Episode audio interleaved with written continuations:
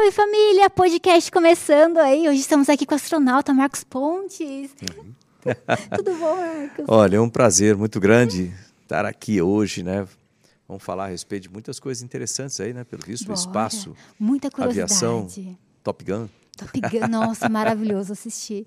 Obrigada, ministro, Marcos Ponte, astronauta, pessoa maravilhosa. Muito obrigada por ter aceito o convite, estou super feliz. Lembro de você indo para a estação espacial, eu assistindo. Vamos conversar sobre isso, que é muito legal.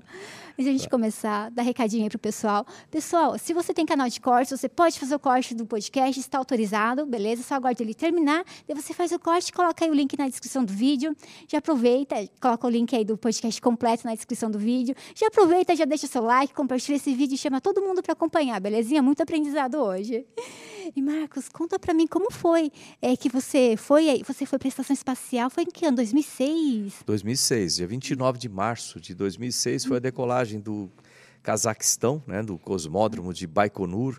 Eu decolei, né, só é, curiosidade histórica, eu decolei do, da mesma plataforma, no mesmo local, né, que a plataforma já está modificada pelo foguete diferente, é, do Yuri Gagarin, mesmo que ele decolou lá no dia 12 de abril de 1961. Meu Deus! Mesmo local. Muito interessante, né? E aquele centro, o centro espacial ali de, de Baikonur, ele fica num deserto e é, é histórico, né? Então, eu tive a oportunidade de conhecer a casa do Yuri Gagarin, a casa do Sergei, que era o, era o engenheiro-chefe né, de lá também.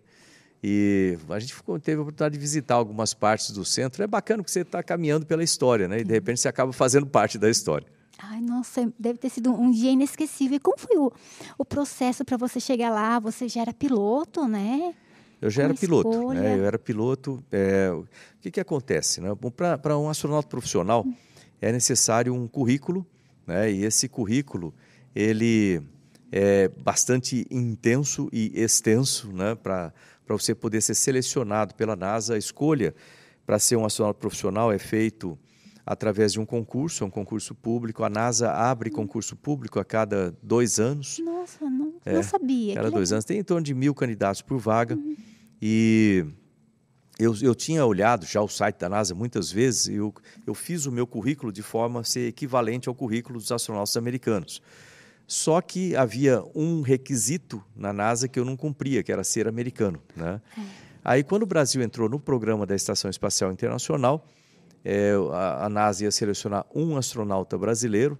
Na turma de 1998, eu me inscrevi e acabei sendo selecionado. Né? Foi assim que eu, que eu fiz parte né, dessa. Da, a gente chama de turma 17 da NASA. Mas por que 17? A turma primeira da NASA, a turma 1, é aquele dos eleitos. Não sei se você assistiu o filme Os Eleitos ou leu o livro. Os Eleitos, que tinham os primeiros sete astronautas, que eram John Glenn, Alan, Alan é, Shepard e alguns outros, né, os, que eram daquela primeira turma. A minha é a turma 17. Eu assisto né? muito, adoro o conteúdo, sabe, da decolar para o espaço, a estação espacial, ir para a Lua, Marte. Estou assistindo agora a Humankind. É maravilhoso. Mas esse eu não lembro. Às vezes eu até assisti. Assistimos. Assistimos? mas eu não estou lembrada. Nossa, que legal. Daí é. a primeira turma foi a deles. Foi, foi os eleitos. Os eleitos, é, no comecinho, nos primórdios ali, né, se pensar no início da, da exploração espacial, é, ela aconteceu numa época da Guerra Fria. Então, Estados Unidos de um lado, União Soviética do outro, e a União Soviética em 1957 ou 1959, minha história aqui está ruim, né? é, um, lançou primeiro o Sputnik. Né? O Sputnik ele é uma. Aliás, o nome Sputnik significa em russo parceiro, né? Parceiro. Às vezes o, o, marido chama a mulher de Sputnik ou vice-versa, né? É, é um companheiro assim. E então foi feito o lançamento. Aquilo assustou o restante do planeta. Os americanos então ficaram, né? Pô, agora está passando um satélite em cima da minha cabeça aqui.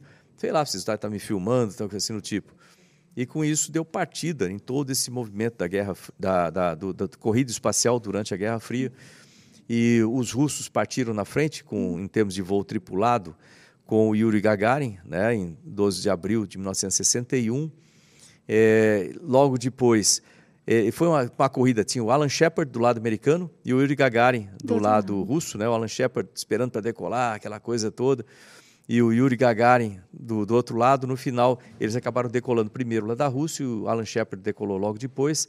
A diferença é que o, o Yuri Gagarin ele fez um voo orbital e o Alan Shepard fez um voo suborbital. Né? Subiu, foi até, até uma certa altitude e retornou. Né? Então, retorna com a cápsula é, com paraquedas. Em 1962, é, o, o John Glenn fez o primeiro voo orbital americano.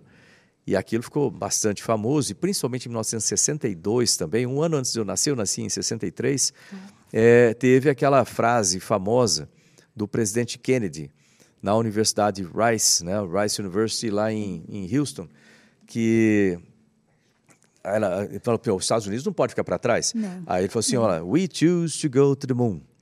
We choose to go to the moon and do the other things, not because they are easy, but because they are hard. Uh, e assim vai, né? Por que, que ele falou aquilo lá? Tipo, é uma, é uma chamada ao país de ir para a Lua até o final da década e retornar os astronautas com segurança. E isso era uma coisa, era quase inimaginável, né? Estava começando a ter os primeiros voos tripulados, e não, vamos para a Lua. É, é, nossa, que medo, né? Porque tecnologia estava começando, tava né? começando. Eu lembro que naquele mesmo discurso ele fala, olha, nós vamos ter que, que inventar, né? Inventar foguetes com materiais que ainda não foram inventados. Nós vamos ter que né, é, desenvolver materiais que ainda não foram desenvolvidos para chegar lá, porque essa é uma. Né, isso aí que ele falou, só traduzindo, né, ele falou: pô, nós escolhemos, nós definimos, nós escolhemos ir para a Lua. Nós escolhemos ir para a Lua até o final dessa década né, e fazer outras coisas, não porque é fácil, mas porque é difícil. Né? E aí, com isso, é, começou essa parte da corrida espacial, propriamente dito. Nos Estados Unidos, eles progrediram né, do, do, do, programa Mercury, né, que foi usado lá pelo John Glenn, etc.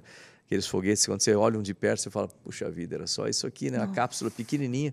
Então, do Mercury, eles foram para o Gemini, o, o Gemini, né? É, o Gemini foi muito importante porque ele fez a conexão, é, a preparação para o programa Apollo, que uhum. foi a Lua. E no, no Gemini, você tem ali desenvolvimento, por exemplo, de atividade extraveicular, é, é, a, aproximação e conexão é, no espaço, né? Nossa, é que tem Eles que bater, ali. né? É. E, então Encaixe. foi um programa muito interessante. E depois, quando entrou o programa Apolo, hum. né, a ideia era chegar à Lua, o foguete aumentou muito em tamanho, o Saturno 5, né, que é enorme, 108 metros de, de altura, e agora tem o SLS, que é ainda mais alto, vai ser lançado agora no dia 29, 29 de agosto. De agosto, já agora. 29 de agosto, ótimo. SLS, no primeiro teste uhum. para a Lua é, levando uma cápsula Orion não tripulada ainda. Eu vou fazer a narração disso aí. Vai, é, vai ser bastante YouTube, interessante. É. Ai, que legal! E, mas o, a, o, o, Saturno é um foguete impressionante, né? E a, aquele, aquele momento da história, de 1967, 68, é, 69, 70 até 72, é, nós tivemos várias, várias missões Apolo parou na Apolo 17, em 1972, com Eugene Cerna. É, antes disso, lá na Apolo 8, com o. o, o uh, quem que era? Era o Jim, Jim Lovell. Jim Lovell estava no, na Apolo 8 e outros que fizeram a volta, uma volta só na Lua. Ah, eu, eu acho que o. Por que não pousaram? Você é, sabe? É, não, é primeiro fazer testa ah. se você consegue chegar lá. Ah. Cada etapa, que era uma, era uma missão muito Cada complexa passo. de se fazer. Ah. Você decola, é, chega na órbita da Terra, retira o módulo lunar, você tem que reverter ali para retirar o módulo lunar, transladar até a Lua, orbitar na Lua, liberar o módulo lunar, o módulo lunar pousar.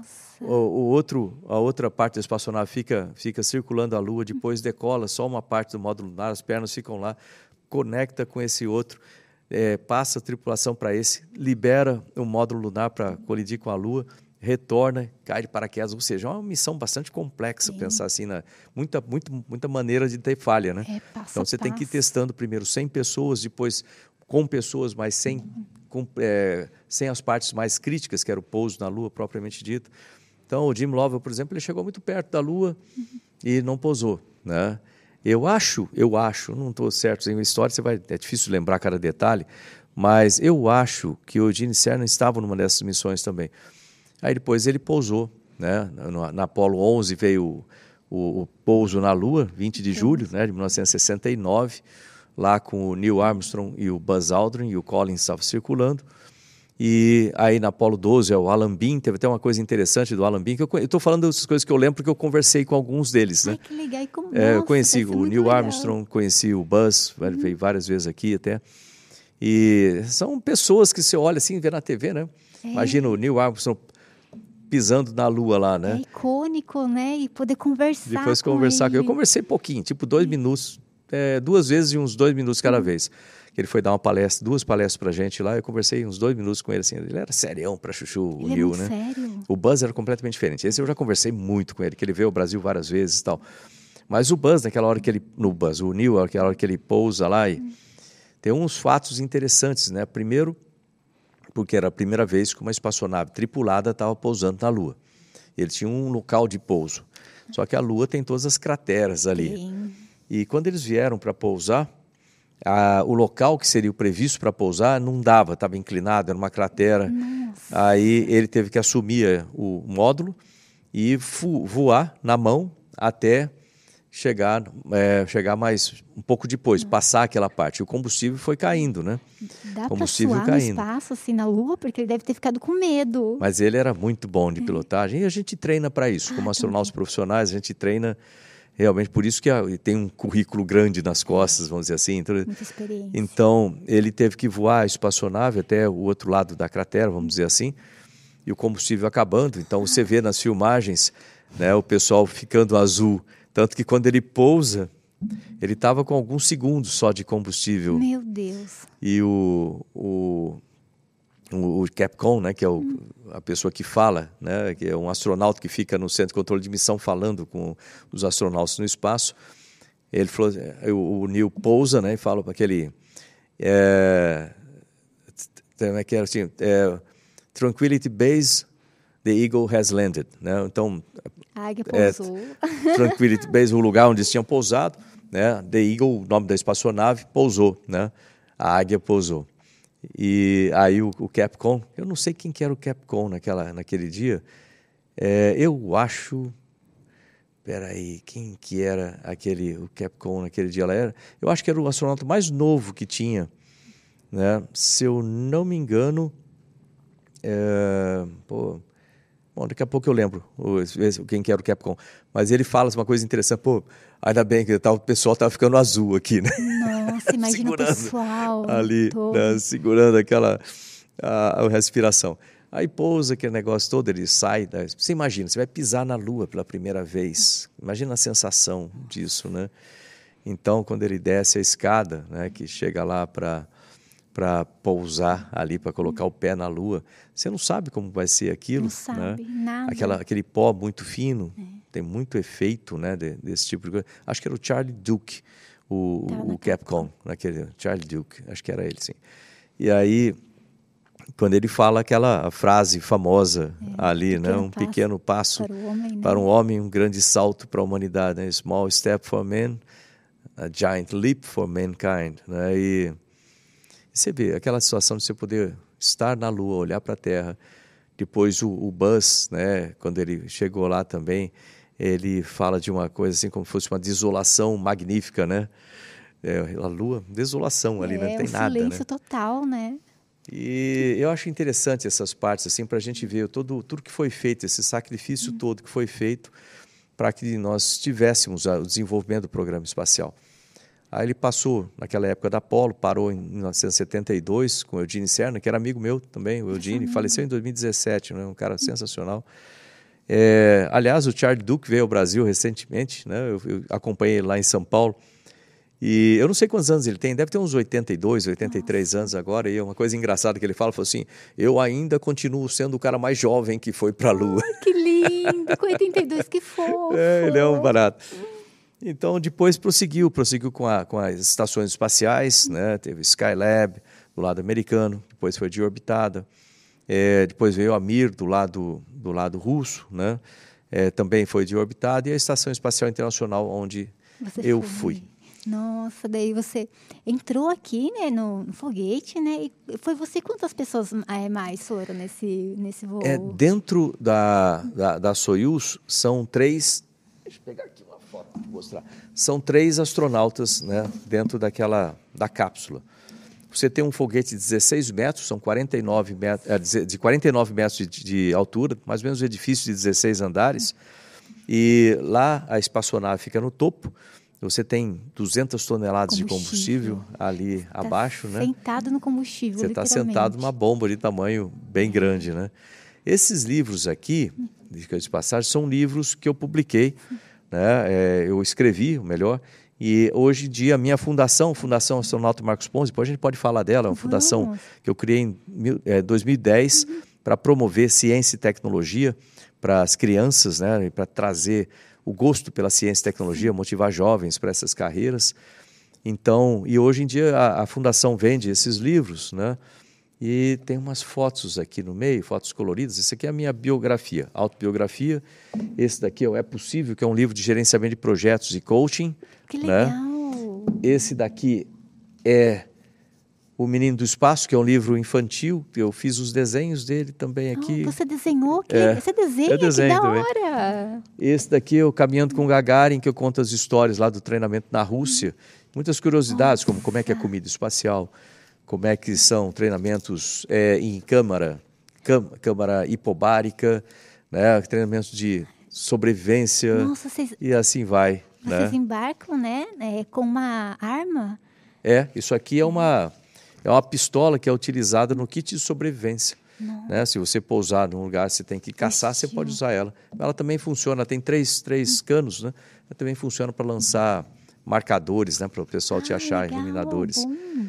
É, tem até como que faz para ir ao banheiro aqui. Então, eu tenho curiosidade. Porque o xixi acho que é uma fralda ou é sonda? Não, sonda não, pelo não. amor de Deus, não. o que, que a gente tem? É, a Soyuz, ah, eu ia mostrar a Soyuz, mostrar o tamanho dela para você ver como é pequeno e por que essas dificuldades todas, né? Ó, essa aqui é a espaçonave Soyuz.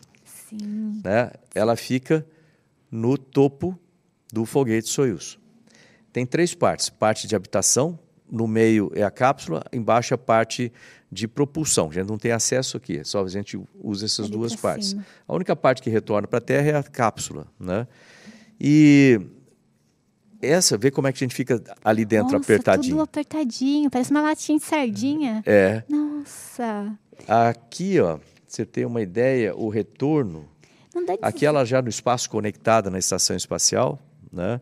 O tamanho da estação aqui são 108 metros, é mais ou menos um, uma quadra, né? De largura aqui. Nossa, bom. É grande. Tem bastante espaço. E uh, algumas cenas interessantes. Isso aqui é água, por exemplo, no espaço. Então, para lavar o cabelo, né? Nossa, é uma bolha, que é uma linda. Bolha Fica bonito, é. né? Não, não, é perigoso molhar equipamento elétrico? Ah, depende. Se é. você jogar muita água ali, pode ter problema.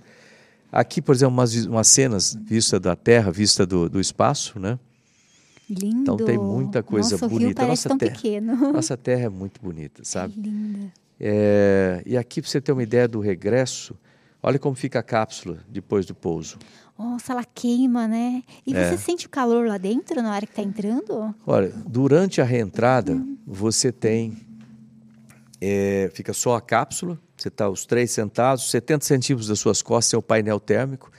Ele aguenta 2.500 graus do lado de fora e ele vai consumindo na reentrada. Você pode chegar a 11 vezes a aceleração da gravidade na reentrada, muita vibração. É, nós tivemos 6Gs, o que foi ótimo, 6 vezes a aceleração da gravidade, 6.2.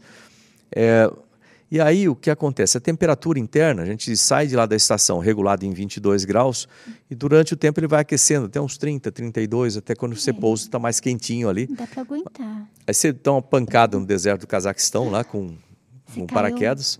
Ai, vocês caíram no deserto, não foi na água? Não, deserto. E eu prefiro, para falar a verdade, é. porque embora o choque seja mais duro, né, com 50 km por hora, mas você não tem os riscos pós-pouso, que é o risco da água. Entrar, né? O que, que acontece? Você pousa, ele tem válvulas que tem que fechar quando você pousa na água, uhum. essas válvulas têm que fechar, senão começa a entrar água dentro e você pode afundar né, com a cápsula. Não é uma boa ideia. Não. E dependendo de onde você pousar, água fria, por exemplo, você tem que trocar de roupa para para poder sair da cápsula. Como trocar de roupa? É super apertado. A gente troca. Essa, essa é interessante. Nunca ninguém me perguntou isso, mas a gente faz isso. Como é que a gente faz? São os três sentados aqui. E aí a gente tem os nossos trajes para água fria, fica atrás da gente. Então, é um trabalho em equipe.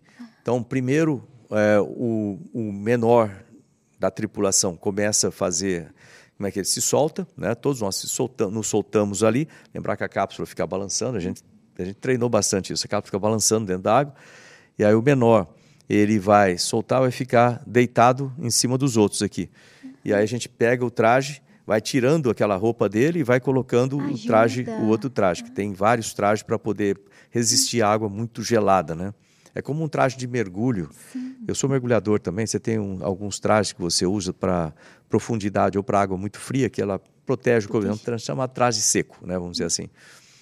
E é ruim para trocar aquilo lá. Depois, esse primeiro, trocou, tal, tal, ele sai. Né? Ah, então, abre o hatch, aí ele vai ficar lá e pum, pula para a água. Uhum. Tem que tomar cuidado para na hora que ele pular, não virar a cápsula e começar a entrar água dentro com os outros não preparados ainda. Uhum. E aí a gente vai, aí ficam dois, aí a gente troca um do outro a roupa, uhum. né? Ali até, até tem que ajudar a colocar, mas é difícil fazer isso.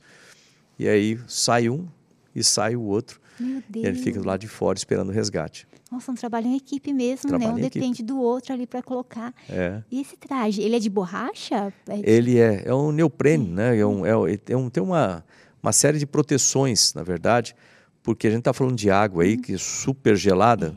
Se você ficar exposto, você vai ficar com hipotermia em questão de segundos.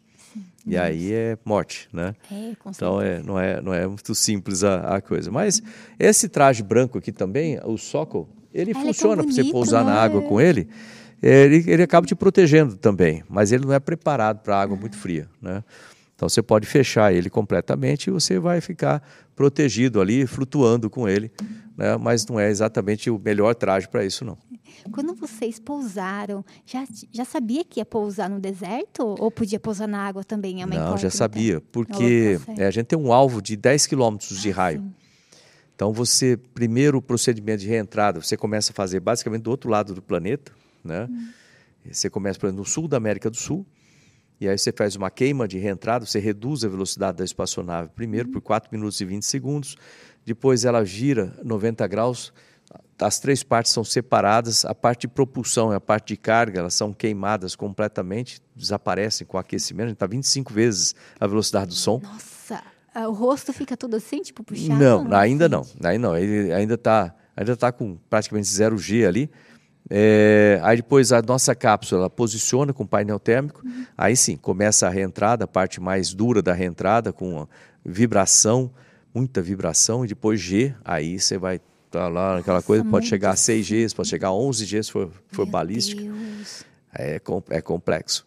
E depois começam todos os procedimentos que acontecem dentro da espaçonave, abertura de paraquedas de pilotos, abre válvula, fecha válvula, etc., até o pouso de paraquedas no deserto do Cazaquistão. Você tem que acertar aquele alvo, né?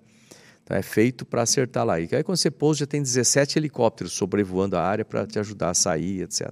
Nossa, que bom, da equipe toda ali para atender. É, pelo visto, é, mais, é melhor, menos riscos pousar na terra na mesmo. Terra. É. é certamente, porque você tem mais apoio, né? É podem vir veículos, aí vem veículos, eles montam barracas ali, você saiu, você, você se transporta numa cadeira para você não movimentar muito é, as juntas, principalmente, porque no espaço dilata-se, a coluna fica dilatada, os, as juntas ficam dilatadas e você está fraco, então você não pode ter muito impacto, sabe? E, e aí eles te levam, vai para uma barraca, faz um monte de testes, né, um monte de exames médicos. Uhum. E foi interessante naquele momento porque eu lembro que o Valério estava na minha frente, né, que é um russo, Valério Tokarev, e a gente tirou o macacão, sentou assim numa cama daquela de campanha, dentro de uma barraca daquelas. E aí quando os dois, um olhando para os dois brancos assim, porque é muito giro na entrada, Sim, tal, tal, você tá meio esquisito, né? né? Não, o problema não é medo, o problema é que até é, é muito giro causa né? mal-estar, é. mesmo, sabe? E muito tempo no espaço, é, você cai, fica desidratado, né? Você perde muita, muito, é, muita perde densidade óssea também, volta com osteoporose, etc. Então você tem que tomar muito cuidado ali, e principalmente porque está desidratado. É igual uma pessoa que fica deitada muito tempo, quando vai levantar, passa mal, né? Passa Porque mal. É, tem essa questão de, de água do corpo, né? Então tá os dois lá, brancos, assim. Aí quando a gente colocou o pé no chão, de uma forma interessante, é como se conectasse de novo com a terra. Uma fome. Aí eu olhando para ele e ele olhando para mim, a gente começou a ficar mais é, coradinho, assim, né? Como se estivesse voltando a energia. Um negócio estranho, né? Mas foi muito interessante. Aí, quando me colocaram no, no helicóptero para levar ele do deserto para o aeroporto, para depois deslocar para a Rússia, é, eu lembro que eu estava deitado lá assim, né? Mal ainda. Aí veio um cara com uma câmera, falando em português, que depois ficou no vídeo da agência espacial, devia ser um, um repórter contratado pela agência, e perguntou assim: E aí, coronel, valeu a pena? Aí eu falei para ele: Valeu. Pelo Brasil, valeu. Ai, Porque o que eu quis dizer naquele momento é que a gente sacrifica. Eu passei a minha vida inteira sacrificando pelo país, uhum. né? Desde os primórdios lá na Força Aérea, quando eu era piloto de combate em Santa Maria, decolando no meio da madrugada com um avião monomotor que dava bastante problema no motor, avião velho. Nossa. E o meu filho no berço em casa, né, um instrumento ali. Sim. Você não faz isso por causa do salário de tenente, você faz por causa dessa bandeira que a gente carrega com muito orgulho. Minha vida inteira carreguei e cumpri missão para o país. Depois, como piloto de testes de aviões, que eu também fui piloto de testes. Piloto né? de teste, meu Deus. É, é. E também era isso. Eu era o único que era piloto e engenheiro. Eu fiz engenharia no ITA também. É o único que era piloto e engenheiro. E você se arrisca bastante para testar os aviões nossos, da Força Aérea, equipamentos, armamentos, etc. Depois, como astronauta, né, que você, logicamente, se arrisca a sua vida para isso. É, e depois, né, a, a vida é, segue de uma forma, quando eu servir como ministro também de comunicações, como ministro de ciência, tecnologia e inovações, você acaba deixando a, a família de lado, você tem que se dedicar muito. Então, a minha vida inteira eu vim me sacrificando pelo país, ou cumprindo missões pelo país. Eu faço isso com muita honra, entendeu? De defender o, país. Quando agora, né? Agora eu sou pré-candidato, sou candidato a Senado aqui por São Paulo. E isso também é, é uma honra muito grande você poder né, defender o seu estado como senador num Congresso Nacional e principalmente defender aquelas coisas que você acredita. E quando eu falo isso, defender coisas que são importantes hoje em dia, como valores para a família, valores de família, sabe? Eu cresci lá em Bauru, você vê, meu pai era faxineiro, né? tipo servente de serviços gerais do Instituto Brasileiro do Café. Minha mãe era escriturária da rede ferroviária. Eu só cresci na vida por causa de educação. E assim como eu morava na periferia, Força, né? tem muitos jovens, hoje milhares de jovens em São Paulo, que vivem na periferia precisam de uma oportunidade. E eles precisam acreditar que é possível. Entendeu? Então, lá dentro, no coração, vamos dizer assim, por que, que eu estou agora né, nessa eleição como candidato a Senado aqui por São Paulo. Lógico que eu posso ajudar a educação, orçamentos de educação, a ciência, orçamentos para a ciência, é, desenvolvimento de tecnologias no Brasil. Eu conheço isso, né? eu conheço muito bem essa coisa. É, toda a parte de empreendedorismo, né? ajudar o crescimento de startups no Brasil. Tem toda a parte técnica por razões para eu estar lá no, no, no Senado. Agora, a parte de coração é poder ajudar essa garotada toda para realizar os seus sonhos através da educação, da ciência, da tecnologia. Então, a educação forma profissionais qualificados, uhum. a ciência gera ideias, a tecnologia transforma essas ideias em novos produtos, serviços e etc. E novas empresas que vão gerar empregos, que vão empregar essas pessoas qualificadas pela educação. A gente precisa fazer girar esse ciclo, sabe? Então, o que eu vejo hoje, por isso que eu carrego com muito orgulho essa bandeira, que é, é criar oportunidades e provar para esses jovens que é possível. Mesmo um filho de um faxineiro conseguiu chegar e ser ministro, conseguiu chegar e ser o primeiro astronauta profissional do hemisfério sul do planeta Terra força de vontade, a garra é. e o apoio também da família. Né, eu falo isso porque meu pai é caminhoneiro e minha mãe foi empregada doméstica. E tipo assim, da onde eu venho, era fácil você ir pro crime, para um lugar que não é legal, sabe? É. E eu me apegava nos estudos. Foi foi, não vou falar que foi fácil. É difícil. Ah. Eu queria estudar para me ter uma vida melhor, sabe? Porque quando a gente é pobre, a única coisa que a gente tem é o estudo. E a gente pode usar essa ferramenta a nosso favor, né? Eu acho tão bonito que você veio também de uma família humilde. Exatamente. Você estudou, traçou seu caminho e conseguiu. Nossa, quando eu vi você na TV, que você foi para o espaço, eu não, não era muito ligada, tá? Eu era 2006, era 2006, eu era mais ou menos adolescente. É, 2006. Né? É, acho que eu tinha uns 19 anos por aí, eu não me lembro muito bem. Mas eu achava que você era uma pessoa rica, sabe? Depois uh -huh. que eu conheci sua história, eu achava que você tinha vindo de um berço é, bom, que tinha dinheiro e pagou um dinheiro para ir para a estação espacial, sabe? Depois, bem diferente, é... né? Isso é bacana, sabe? Porque Cara, quando você olha aí, a, primeiro, todo jovem tem talento. Isso é importante ressaltar. Todo jovem tem talento. Não importa, pode ser talento para ser engenheiro, pode ser talento para ser músico, pode ser talento para ser um artista, pode ser talento para ser um antropólogo. É, tem, todo jovem tem talento. A questão é que muitas vezes as pessoas na vida da gente, você deve ter tido muito isso, a gente tem um, esse background semelhante assim, muita gente deve ter chegado para você e falado assim, ah, isso é impossível, você não vai conseguir não. Já. Para que essa é. bobagem, aí você não vai conseguir. Eu lembro quando eu falava que eu queria ser piloto lá em. Bauru, eu comecei a trabalhar com 14 anos para poder ajudar em casa, como eletricista aprendiz. Eu falava que eu queria ser piloto, o pessoal falava para mim: Isso é coisa impossível para você, é só para filho de rico, rapaz, você é, nunca vai conseguir. Isso. Né? Vai ficar com a gente aqui. E aí eu cheguei em casa aquele dia, minha mãe, dona Zuleika, chegou do trabalho, olhou para mim, ela tinha uns olhos azuis assim, falou assim: Olha, você pode ser tudo o que você quiser na vida, desde que você estude, trabalhe, persista e sempre faça mais do que esperam de você.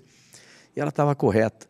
É, eu fiz a minha carreira baseado nisso. Eu falo isso hoje em dia em todo lugar. Eu faço questão de falar para justamente provar para esses jovens que eles são capazes de fazer as coisas. E aí, quando eu cheguei na estação espacial, quando eu cheguei no espaço, né? Teve o corte dos motores, ficou as luvas assim na minha frente, flutuando eu estava realizando meu sonho, que eu tinha sonhado tanto tempo chegar ali. Né? Você imagina isso? Aí eu soltei os cintos, olhei na janelinha, vi esse planeta azul assim lá atrás. E a pessoa perguntou assim para mim: "O que, que você sentiu quando viu a Terra pela primeira vez?" Não.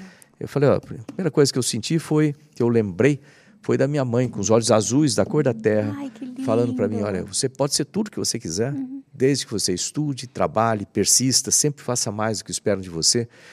E aquele encorajamento dela, para mim, foi muito importante. Ela não pôde ver com os olhos azuis que ela faleceu em 2002. Mas eu sei que de algum lugar ela deve ter sentido isso Tem comigo, sabe? Dela, tá junto com você. E nem todo jovem tem uma mãe ou um pai que motiva. É, agora, você tem professores, você tem amigos bons, ou no mínimo, você tem certas pessoas que você pode olhar para elas e falar assim: eu quero ser que nem aquela pessoa lá. Hum. E você copia. E tem que escolher bem essa pessoa, entendeu? Quem é o seu ídolo, né? É, tem que escolher bem essa pessoa. E, a, e aí vem uma coisa assim, eu, às vezes eu falo isso para jovens, imagina que você está lá no final da vida, né? 80 anos, né? 90 anos, sei lá, 150 anos, se você viver bastante. E aí você olha para trás e fala assim: eu tive uma vida que eu me orgulho, né? eu tive uma vida que eu me orgulho. E segunda pergunta, o que você falaria para você mesmo agora, com 17 anos, 18 anos, para fazer? Porque a gente às vezes pensa muita bobagem nessa idade, a gente se deixa levar por muita, muita amigos, coisa fútil. É, é ma, mas coisas, a gente adolescente está tá descobrindo o mundo nessa idade, é. né? Quando é jovem. E outra coisa, você está descobrindo e muitas vezes você não tem os melhores amigos é. para aquilo. E às vezes você quer se integrar no grupo, aí você acaba, acaba indo para o lado errado, porque o grupo vai para o lado errado. Não, é, na hora de ter personalidade, é aquela hora que você fala assim: não, eu não vou para isso, eu vou usar a minha inteligência é, para ficar longe. Vou ficar longe de droga, vou ficar longe de qualquer coisa que me coloque em, em posição ruim ou fazer alguma coisa ilegal que depois vou me arrepender a vida inteira. Sim. Eu sei disso, eu não vou me meter nesse negócio. Uhum. Ah, mas todo mundo aqui faz a coisa, você vai afinar? Vou. Na verdade, vocês que estão fazendo, eu vou fazer o que eu acho que é o correto. É importante a gente tomar essas decisões na vida. E quando a gente fala isso, a gente precisa trazer para esses jovens o que, que é o certo, o que, que é o errado. Né? E, de certa forma, todo mundo tem uma noção. É, a gente daquilo. tem uma noção, a gente sabe o que é certo e errado, mesmo quando é adolescente. É. Né? A gente é que às vezes a gente não acredita. A gente é. acha que oh, eu sou super-homem, eu vou é. aqui na coisa. Chequei imortal, super-homem, nada abala. É. E aí, às vezes, a pessoa se mete em situações que não deveria. Por exemplo, é uma coisa simples, né? Não precisa nem falar de droga, droga pesada, mas fala de bebida, bebida alcoólica, é, droga lícita, vamos chamar assim. A pessoa vai lá, todo mundo está bebendo, vou beber aqui também e tal, vai naquela festa, aquela coisa, mas você está dirigindo.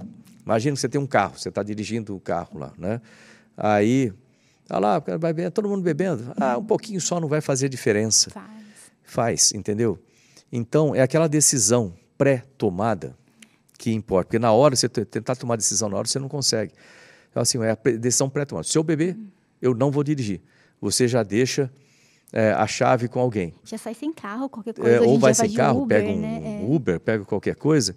E não faça a bobagem, entendeu?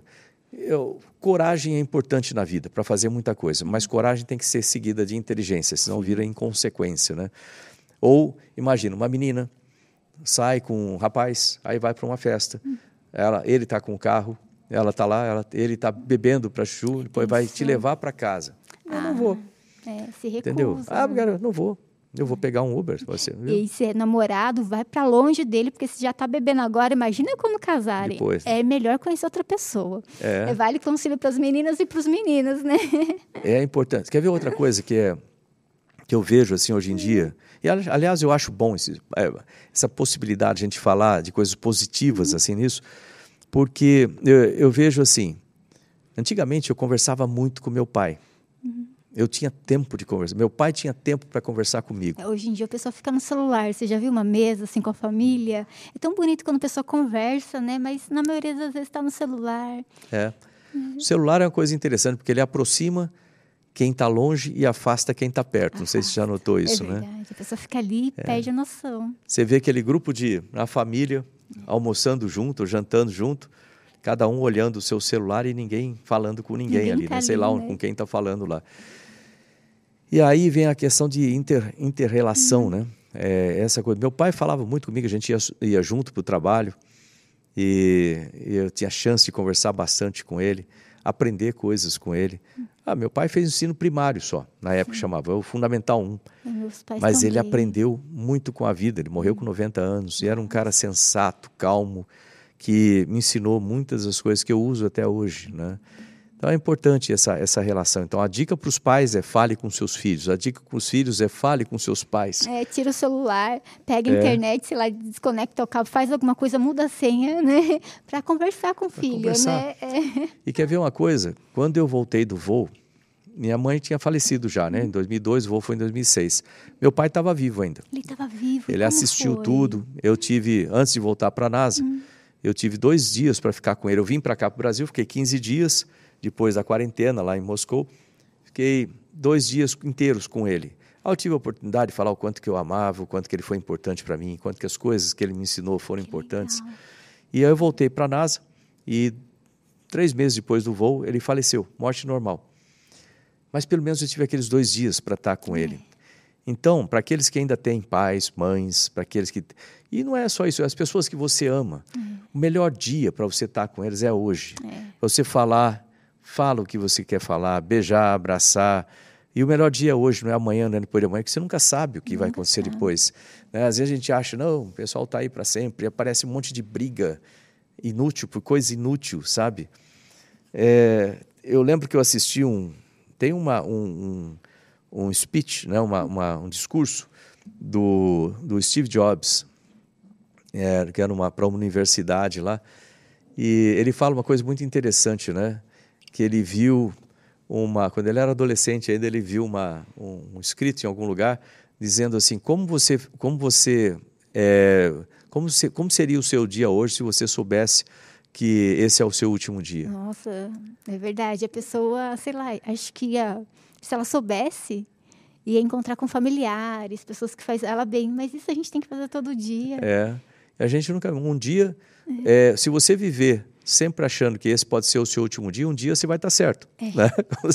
é, é trágico, mas é verdade. E, e, é interessante porque quando você faz isso, você acaba tendo essa, essa nova perspectiva uhum. da vida. Às vezes a gente perde muito tempo fazendo coisas é, inúteis, né? Fazendo coisas ou discutindo coisas inúteis. Aí você fica carregando um peso ali, precisava perdoar alguém que você não perdoou, precisava pedir perdão por alguma coisa que você não fez, uhum. né? E faça isso, né? Porque a sua vida fica, fica mais leve. E às vezes as pessoas querem carregar tudo nas costas, uhum. como se aquilo como se a vida fosse algo que você pode carregar contigo, sem perceber que o mais bonito da vida acontece a cada dia.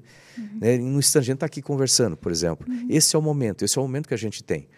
Né? Não existe outra coisa. O passado já foi, ainda vai ter outras coisas na frente, mas esse, por que não aproveitar isso aqui?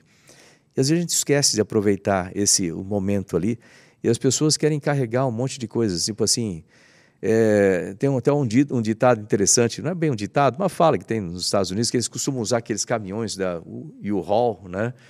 que é para transportar mudança, você pode Sim, alugar. Você aluga né? ele, eu já vi em filmes. É, é e aí tem uma coisa que o pessoal fala assim: você nunca vê um caminhão de mudança seguindo um cortejo funerário, né? É verdade, nunca. Porque você não vai levar nada é. contigo.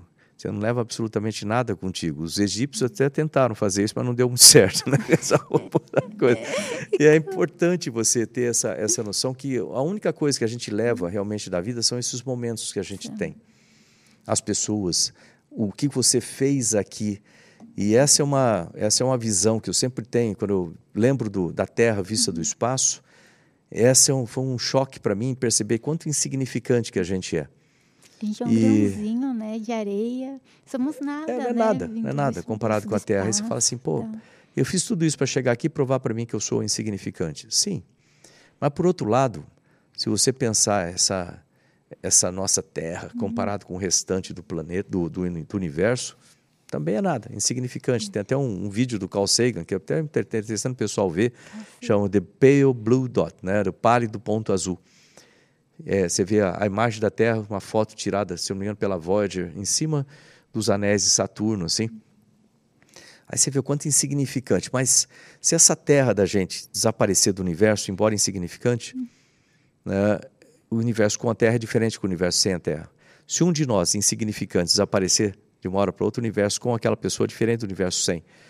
Isso significa que a gente é parte da mesma coisa. E aí vem uma coisa que o seu Virgílio me falava, falava assim, trate as outras pessoas da maneira que você quer ser tratado. É. Porque ele era faxineiro, as pessoas passavam por ele e nem olhavam. Nossa, não, não viam. tipo, é, olá, tudo bem, uma boa tarde. Você sabe as pessoas arrogantes que passam, Sim. acham que os outros são invisíveis e passam. É, não existe. E é importante você tratar as outras pessoas. Não importa se é o faxineiro, não importa se é o ministro. Né? No ministério tinha muita gente, milhares de pessoas trabalhando lá no ministério. Você tem que tratar todo mundo. Tem uma palavrinha importante que às vezes a gente esquece, que meu pai também falava, que chama respeito. E essa é uma coisa que a gente vê muitas vezes faltar hoje em dia. Respeito entre as pessoas, a maneira como você trata as pessoas, né? e isso tudo reflete da maneira como você é também. Porque se você, se a gente é parte da mesma coisa, se eu te trato mal, eu estou tratando uma parte de mim é. mal. É, se eu te trato bem, estou tratando uma parte de mim é. bem. E isso aí reflete na vida da gente. Então, um espelho, né? é importante essa, essas reflexões. Eu estou falando uma série de reflexões aí, mas, mas é, quando você pensa no espaço, começam a vir essas série de, de coisas né, interessantes. Eu acho bom a gente falar isso para o pessoal também. Sim, você ficava pensando sobre isso, a vida, no, no espaço, no, no, seu período lá. Você ficou quanto tempo? Foi uns nove dias? Eu não lembro. Eu fiquei dez dias, dez dias, dez dias no espaço. E é um tempo relativamente curto, uhum. mas é um tempo bastante intenso. Né? Eu sou especialista de missão. Uhum.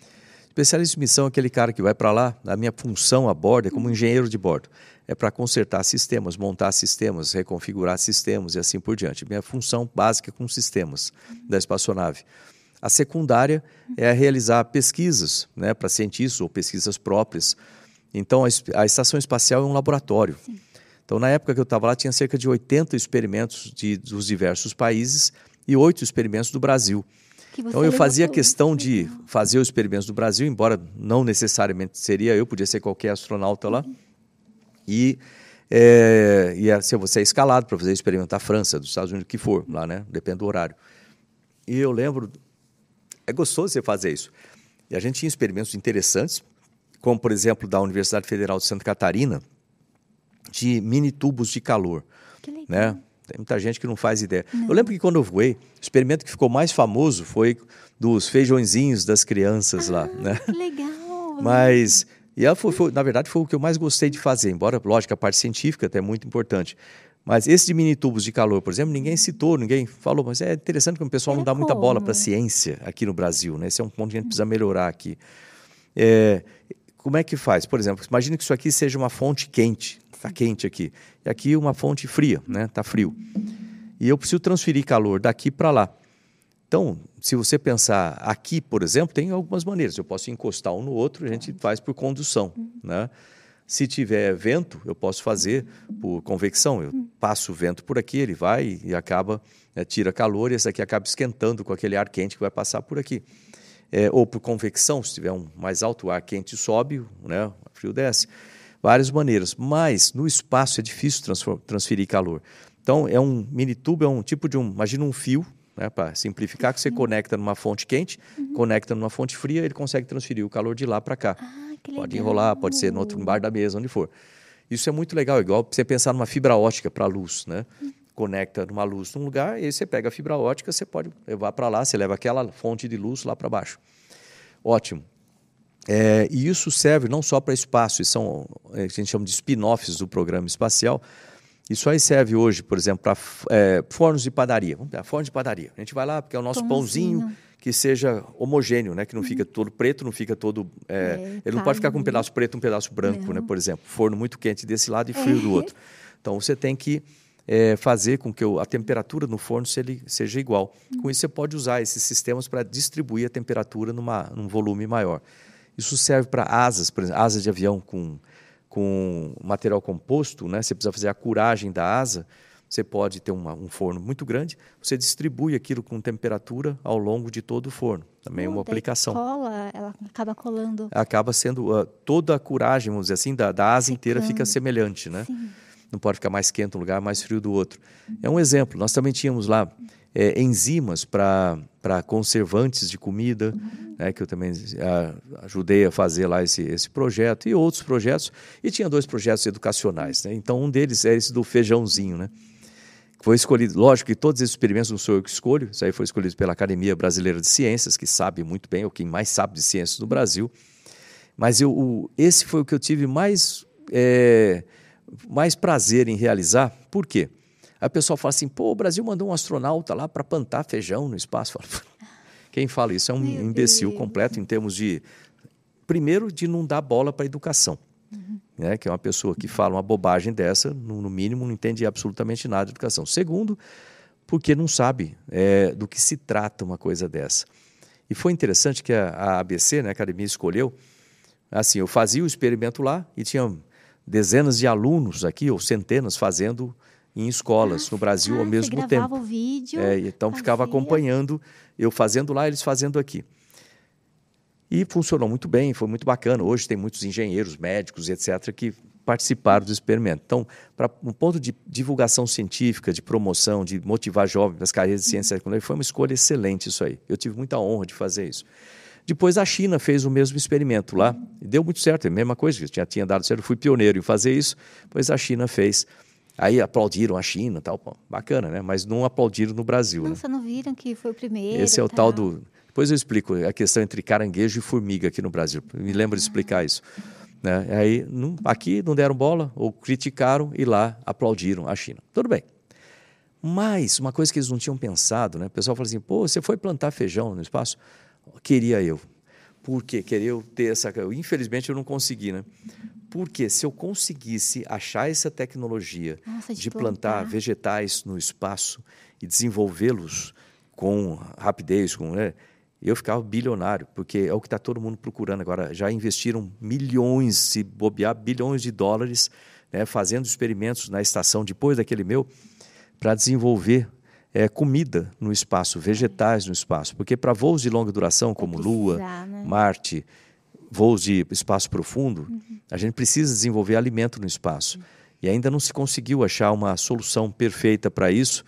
É, quem sabe, né? De repente, se eu conseguisse fazer isso aí de novo, quem sabe eu não conseguiria alguma, algum resultado você melhor. Você iria hoje? é. Se te convidassem, você iria novamente? Sem dúvida, sem dúvida nenhuma. E, aliás, isso é uma das possibilidades aí para né, um futuro. Pode ser. Você iria para Marte? Iria. Meu Deus, é muito, é muito tempo, não é, para ir Para Marte é o hum. seguinte, é, considerando que os dois planetas, eles estão circulando o Sol, né? Uhum. Então você tem lá, né, Mercúrio, Vênus, Terra, Marte, né, na órbita do Sol. Então, é, você tem que decolar daqui numa posição adequada entre os dois planetas para minimizar o tempo de chegada, né? É. Então, fazer assim, o pessoal vê aqui, imagina aqui está tá o Sol, aí está a órbita de Mercúrio, Vênus, Terra, Marte. Aí Marte está indo lá. Se você decola daqui da Terra, quando ele está passando aqui, você vai chegar no tempo mínimo, ou você tem uma, uma referência que a gente chama de janela de lançamento, para dar menos tempo. Você não pode decolar aqui quando Marte estiver do lado de lá da não, órbita, senão a viagem é infinita. É. É, então, tudo isso tem que ser calculado e a probabilidade é que a NASA envie missões tripuladas para Marte a partir de 2035. 2035. Para a Lua, a partir de 2024, 2025, agora. Retorno à Lua. Programa Artemis. E a boa notícia é que o Brasil faz parte do programa Artemis. Que legal. Porque eu, quando ministro, assinei a participação do Brasil no Artemis. Isso vai poder, primeiro, é, favorece os nossos alunos, uhum. Favorece os nossos pesquisadores, vão poder pesquisar lá em Marte, pesquisar na Lua e etc. Nossas empresas empresas grandes, startups, para criar sistemas para a Lua, para Marte, ganhar dinheiro com isso, poder trabalhar com, com essa área. É, e também tem uma, uma, coisa interessante: você sabia que a primeira pessoa que vai pousar na Lua, que vai andar na Lua, em 2024 ou 2025 vai ser uma mulher? Uma mulher, que linda. É brasileira ou não? Não, a gente não sabe quem vai ser ainda, deve ser uma americana, é, mas vai ser uma mulher. Uhum. Por quê? Porque foi decidido dessa forma e é importante a gente motivar meninas para as carreiras de ciência e tecnologia. Uhum. Isso é uma coisa que eu tenho feito lá no Ministério, né? Agora não estou mais no Ministério, agora sou candidato ao Senado aqui em São Paulo, mas o que eu fazia lá no Ministério era justamente é, programas como Meninas na Ciência, para motivar garotas para participar de, de vários tipos de programa, né? E, nos, nos, é, nos centros de pesquisas para trabalhar com as pesquisadoras lá e aprender com elas como faz. É, é, campeonatos tipo Olimpíadas Científicas, que a gente tem mais de 60 Olimpíadas que o Ministério apoia, então, porque as meninas participem de robótica, de astronomia astronáutica, elas têm ótimos resultados, mas por alguma razão, a hora que chega ali próximo de 16, 17 anos, elas acabam mudando de opção, acabam indo para a área de humanas ou biológicas e saem da área do STEM, né? Science, Technology, Engineering, Math ali, né? Então a gente precisa ter mais meninas aí focadas nessas áreas. É uma carreira muito desafiadora, muito bacana. É, nós temos atualmente cerca de 12% nessas carreiras assim de mulheres ainda. A gente tem que melhorar muito isso aí. No Brasil e fora do Brasil, né? Só no Brasil não. É e também nós temos precisamos de mulheres empresárias na área de tecnologia. Então nós temos um programa no Ministério, depois procura aí quem tiver, chama Mulheres Inovadoras. Ah, é mentoria através de mulheres, né, para mulheres, com empresas de tecnologia, com recursos e etc. Então, Meninas, fiquem ligadas. Meninas, participem. É, participem, fiquem ligadas. E que legal esse projeto. É, já tem brasileiras selecionadas também para participar dos testes, para ir para a Lua ou para Marte. Brasileiras também. Ainda... Eu acho que brasileiro tem para é, levantar essa não, Ainda não tem. A gente tem algumas expectativas. Tem uma ou outra que já estão nos Estados Unidos, inclusive. Né, que eu estou aí monitorando, né, eu espero que uhum. tenha a Luísa, tem outras que a gente está monitorando para ver se se, se dá certo aí. E depois, aqui no Brasil, oficialmente também, né, nós, é, assim que a gente acertar, completar nosso programa espacial, que a gente tem um avanço muito grande no programa espacial, né, o Centro Espacial de Alcântara hoje está operacional, é com, né? no modo comercial, já vai ter lançamento de foguetes da Coreia do Sul, de lá do centro. Se o Brasil é, operando em modo comercial, a gente pode ter se pegar 1% do mercado internacional de lançamentos, a gente pode ter aí de 3 a 3,5 bilhões de dólares por ano entrando no nosso programa espacial. Olha a diferença. Foi uma briga para fazer isso. Né? Como ministro, você deve ter acompanhado, defendi e muito o nosso orçamento. Né? O Congresso é um fator muito importante, mais uma razão para eu estar lá como senador. Né? E precisa de senador técnico, precisa de, de gente técnica no Congresso, porque a defesa do, de, dos projetos, as decisões que são tomadas ali, precisa de conhecimento técnico. É, não é só a parte jurídica. A parte jurídica é, é um, vamos dizer assim, uma parte do processo. Né? Eu tinha lá no Ministério a minha consultoria jurídica, 25 advogados, mas é, eles opinam sobre se aquilo é legal, se não é legal. né? Esse, quais modificações tem feito para tornar aquilo legal, né? Agora, o projeto, o objeto daquilo lá, isso é a parte importante. A gente vai colocar, por exemplo, você pode ter uma peça jurídica excelente lá no Congresso, tá. dizendo assim: vamos cortar todo o orçamento de ciência e tecnologia. Hum. Ela pode ser perfeita Imagina. juridicamente, mas tem uma, um objeto, vamos dizer assim, que está tratando absolutamente absurdo. Né? Então, você tem que saber do que você está fazendo, o que, que você está falando. Hum. Eu tenho toda uma credibilidade e um conhecimento internacional que ajuda muito também. Então, no Ministério, é, eu fiz muitos acordos internacionais positivos, importantes para o Brasil, como colocar o Brasil no CERN, que é o maior acelerador de partículas do planeta, né? lá em Genebra, é, é, da Organização Europeia de Pesquisa Nuclear. E isso vai trazer também oportunidades de pesquisa para os nossos cientistas, Muito oportunidade de, de, troca de, de tecnologia intercâmbio de estudantes, venda de materiais, de equipamentos de empresas brasileiras para lá. Né? Isso traz nota fiscal, traz empregos no país.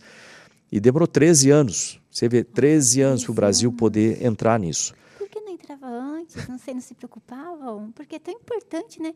Eu ouvi falar né, que a, as pessoas né, que gostam de tecnologia né, e se aprofundam no estudo não ficam no Brasil, porque não é vantajoso e vão para outros países, né? E tem que segurar essas mentes brilhantes aqui, tem que ser bom para eles também. É, a maneira de você fazer isso, né, começa lá atrás, uhum. né? Lá no ensino básico, aquela uhum. coisa toda, e começa com a infraestrutura.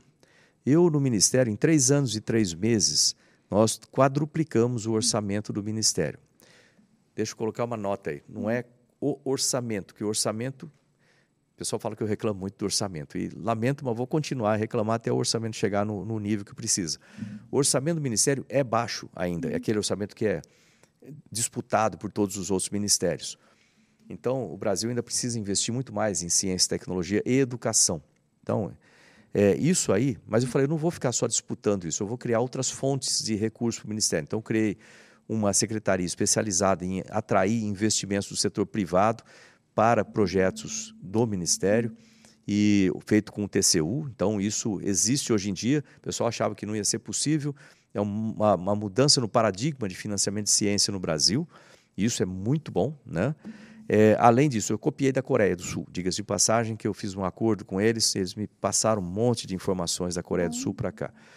Além disso, nós foi uma briga enorme no Congresso Nacional, é, graças à atuação da comunidade científica, uhum. graças à atuação do setor produtivo, né, inclusive da Confederação Nacional da Indústria, graças à atuação de alguns parlamentares no Congresso, a minha atuação para empurrar esse negócio e coordenar, vamos dizer assim, articular tudo isso do Ministério e até o presidente Bolsonaro, no final, que também ajudou a empurrar isso, nós conseguimos a liberação do Fundo Nacional de Desenvolvimento Científico e Tecnológico. Isso é um valor aproximadamente 10 bilhões a mais por ano para investimento é, em ciência e tecnologia e inovações, Aqui. e isso não é só para o Ministério, obviamente. Uhum. Isso aí, como ciência e tecnologia é uma, é uma caixa de ferramenta nesse uhum. Ministério, você quer melhorar a saúde? Invista em ciência, tecnologia e inovações, que você desenvolve novos medicamentos, novos Sim. tratamentos, é, melhor, melhora o saneamento básico, uhum. melhora tratamento de resíduos sólidos, tratamento de poluição, tudo o que contribui para a saúde da população, novos remédios, etc. Aí,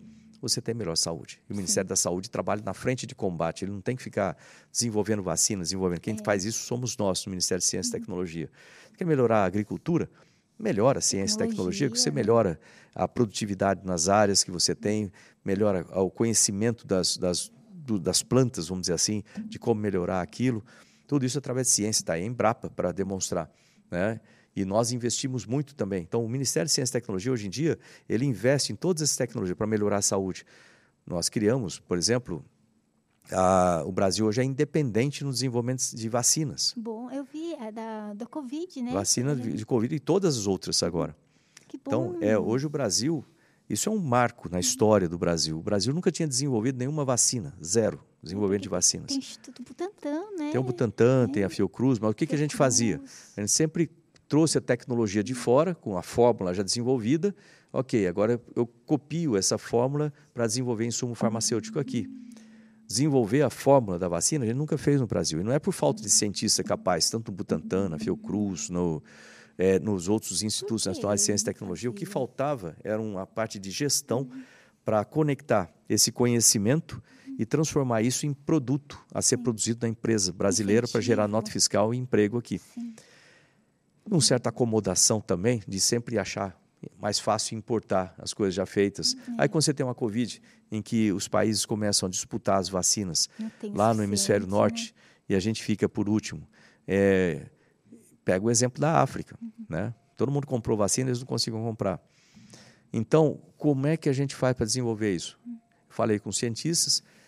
É, quem entende de ciência são os especialistas. É bom a gente, somos especialistas. Então, tem a Rede Vírus MCTI, que é uma rede de especialistas em viroses emergentes. Para quem quiser ver, procura aí, Rede Vírus MCTI, uma rede de pesquisadores. Eu montei um mês antes do começo da pandemia. Por quê? O meu secretário de pesquisa, o Dr. Marcelo Moraes, estava olhando lá na, na, na China. Esse negócio está preocupante. Ele é médico, cientista, pesquisador. Falou: vamos começar a montar uma rede de especialistas. Então, a gente trouxe os maiores especialistas em viroses emergentes do país, fizemos essa rede no Ministério. Eu falei para eles o seguinte: falei, olha, vocês são as pessoas que entendem disso. Vocês fazem um planejamento, vocês fazem a estratégia, e eu, como ministro, eu cumpro o que vocês falarem. Olha assim, pô, sério? É. Porque você tem que ter humildade para saber que você não sabe alguma coisa, que você é. precisa de ajuda, uhum. entendeu? Então, eu falei, vocês entendem, vocês me dizem o que fazer. A partir dali, eles desenvolveram toda uma estratégia para desenvolver insumos no Brasil, por exemplo, para testes PCR, enzimas, né, uhum. para testes de diagnósticos, teste com inteligência artificial, teste com é, biosensores, é, parte de remédios, desenvolver monoclonais no Brasil, desenvolver remédios próprios para a Covid, outros tipos de uhum. tratamento desenvolvidos por cientistas brasileiros, toda uma rede para fazer análise de águas residuárias, esgoto, né? É, e tudo isso não é só para a Covid. Nós fizemos uma plataforma que funciona como um escudo para o Brasil para as próximas pandemias, é. que vão ter outras pandemias. É. E a gente vai estar muito mais preparado agora, porque esses cientistas montaram esse sistema todo. Hum. Então, eu aconselho, pessoal, olha lá, Rede Vírus MCTI. Então, hoje eles conseguem monitorar água de esgoto lá Bom. e fazem assim, no Brasil todo. Fala assim, olha, nessa comunidade, daqui a duas semanas vai ter um surto de tal doença. Eles então, conseguem prever consegue antes. prever isso aí. Nossa, bom, e, cuidar, tratar para que não aconteça pra também. Para que não aconteça, isso é. ajuda a saúde pública. É. Eles monitoram animais silvestres, agora está tendo varíola de macaco. Tá como que eles transmitem para animais? E se hum. começar a transmitir em animal, como que isso aí pode ser complicado para desenvolver estudando. uma pandemia aqui, uma, uma epidemia aqui? É, eles monitoram animais silvestres, ele tem uma rede para monitorar sequenciamento genético de vírus no Brasil inteiro. Né? Que é a, a, essa é a corona ômica, gerenciada lá pelo Dr. Spilk, que hoje faz mais de 60% do sequenciamento do Brasil todo eles fazem acompanhamento de vacina para ver se aquela mutação do vírus ainda é coberta pela é. vacina. Tem o pessoal da parte, de, é, da parte social. Uhum. Ciências sociais são muito importantes, o pessoal esquece disso, mas ciências sociais, né, quando se trata aí de sociologia, uhum. é, da, do acompanhamento de economia, são humanidades também, tudo isso é importante né, para acompanhar o desenvolvimento, os impactos, psicologia, né, os impactos da, do, de uma pandemia. Tem uma rede lá, Tem. uma sub-rede de ciências sociais para acompanhar impactos, sequelas também. Uma rede de infraestrutura. Nós aumentamos 18 laboratórios de nível de biossegurança 3, que é o necessário para os cientistas poderem trabalhar com vírus. Biossegurança significa o seguinte: é, como que o, aquele laboratório é equipado para proteger o cientista que está trabalhando, para ele não ser contaminado com aquele vírus que está lá, né, ou para não vazar aquilo para fora. Né? É. Então, biossegurança 3, para o Covid tem que ser. Nós aumentamos 18 laboratórios de biossegurança 3 no Brasil. No, em São Paulo em Não, no Brasil todo, em universidades, uhum. etc. Nós aumentamos 13 laboratórios de campanha para fazer testes. Uhum. E nós temos o laboratório de biossegurança 4 Nossa. sendo construído, que esse é o máximo de biossegurança. Uhum. Nunca o Brasil, aliás, não tem nenhum na América Latina. Uhum. E agora a gente está construindo no Brasil, pelo Ministério de Ciência, Tecnologia e Inovações, uhum. lá na área dos Sírios, né, que é o é o Centro Nacional de Pesquisa em Energia e Materiais em Campinas. É, e esse laboratório vai ficar pronto em 2024. Vai ser o primeiro da América Latina e o único do planeta conectado com acelerador de partículas. Olha que bonito. Nossa, que legal. E esse acelerador, por que, para que serve isso? Serve porque o, o, cientista pode trabalhar com vírus de altíssima letalidade, como ebola, sabiá, esses vírus assim, com aquela roupa de astronauta. A gente vê em é, filme de epidemia, vê, essas coisas. Um medo. E, é, além disso, eles conseguem ver com o acelerador de partículas o vírus em ação a nível de proteína. E com isso eles vão acelerar na produção de remédios e medicamentos e, e vacinas, por, porque eles vão saber exatamente como que o vírus opera, entendeu? Nossa, Olha que coisa bacana. No Brasil, e isso a gente está atraindo pesquisadores de fora para trabalhar no Brasil agora, porque a gente tem um equipamento único. Nossa. Então volta a pergunta: como é que a gente segura esses pesquisadores? É. Bom, segura tendo infraestrutura, tendo recurso para investir em ciência e tecnologia aqui no Brasil. Uhum. E a gente precisa remunerar corretamente Precisa os também. cientistas e pesquisadores. Uhum. Isso não é um sacerdócio, embora muitos deles até pensem dessa forma, até eu acho até bonito, tá? Pô, é a ciência pela ciência, aquela coisa, mas o pesquisador tem que ganhar dinheiro, É, o pesquisador tem família para cuidar. É, o, o, o valor das bolsas, que é uma briga minha desde o começo, a gente tem um orçamento pequeno. Não, o Fundo Nacional de Ciência ele, ele aumentou aí 10 bilhões, ótimo. Mas eu tenho 5 bilhões para reembolsar, para fazer empréstimo, 5 bilhões para investir em editais, chamadas. É, Então a gente tem colocado muito recurso aí para os pesquisadores, no bolso dos pesquisadores, inclusive, né, para fazer como são chamadas Universal, PQ, por exemplo. Mas isso é, não é salário do pesquisador. Eu não posso colocar salário com o FNDCT. Eu não posso colocar as bolsas no FNDCT. As bolsas são pagas pelo orçamento do Ministério e ocupam mais de um terço do orçamento do Ministério. É, muita gente, muito Então, dinheiro. o que eu gostaria, o que seria o ideal? A gente aumentar o orçamento do Ministério para cerca de 5 bilhões e ter pelo menos uns 2 bilhões reservados para a Bolsa. Com isso, a gente conseguiria aumentar pelo menos 30% o valor das bolsas, que está defasado há nove anos. Seria para a pessoa estudar, tipo... É, são bolsas de pesquisa. Você Ah, tem bolsas da legal. Uhum. CAPES, que é do Ministério da, da Educação, que é para pagar é, bolsistas de mestrado, doutorado, Uhum. professores, etc.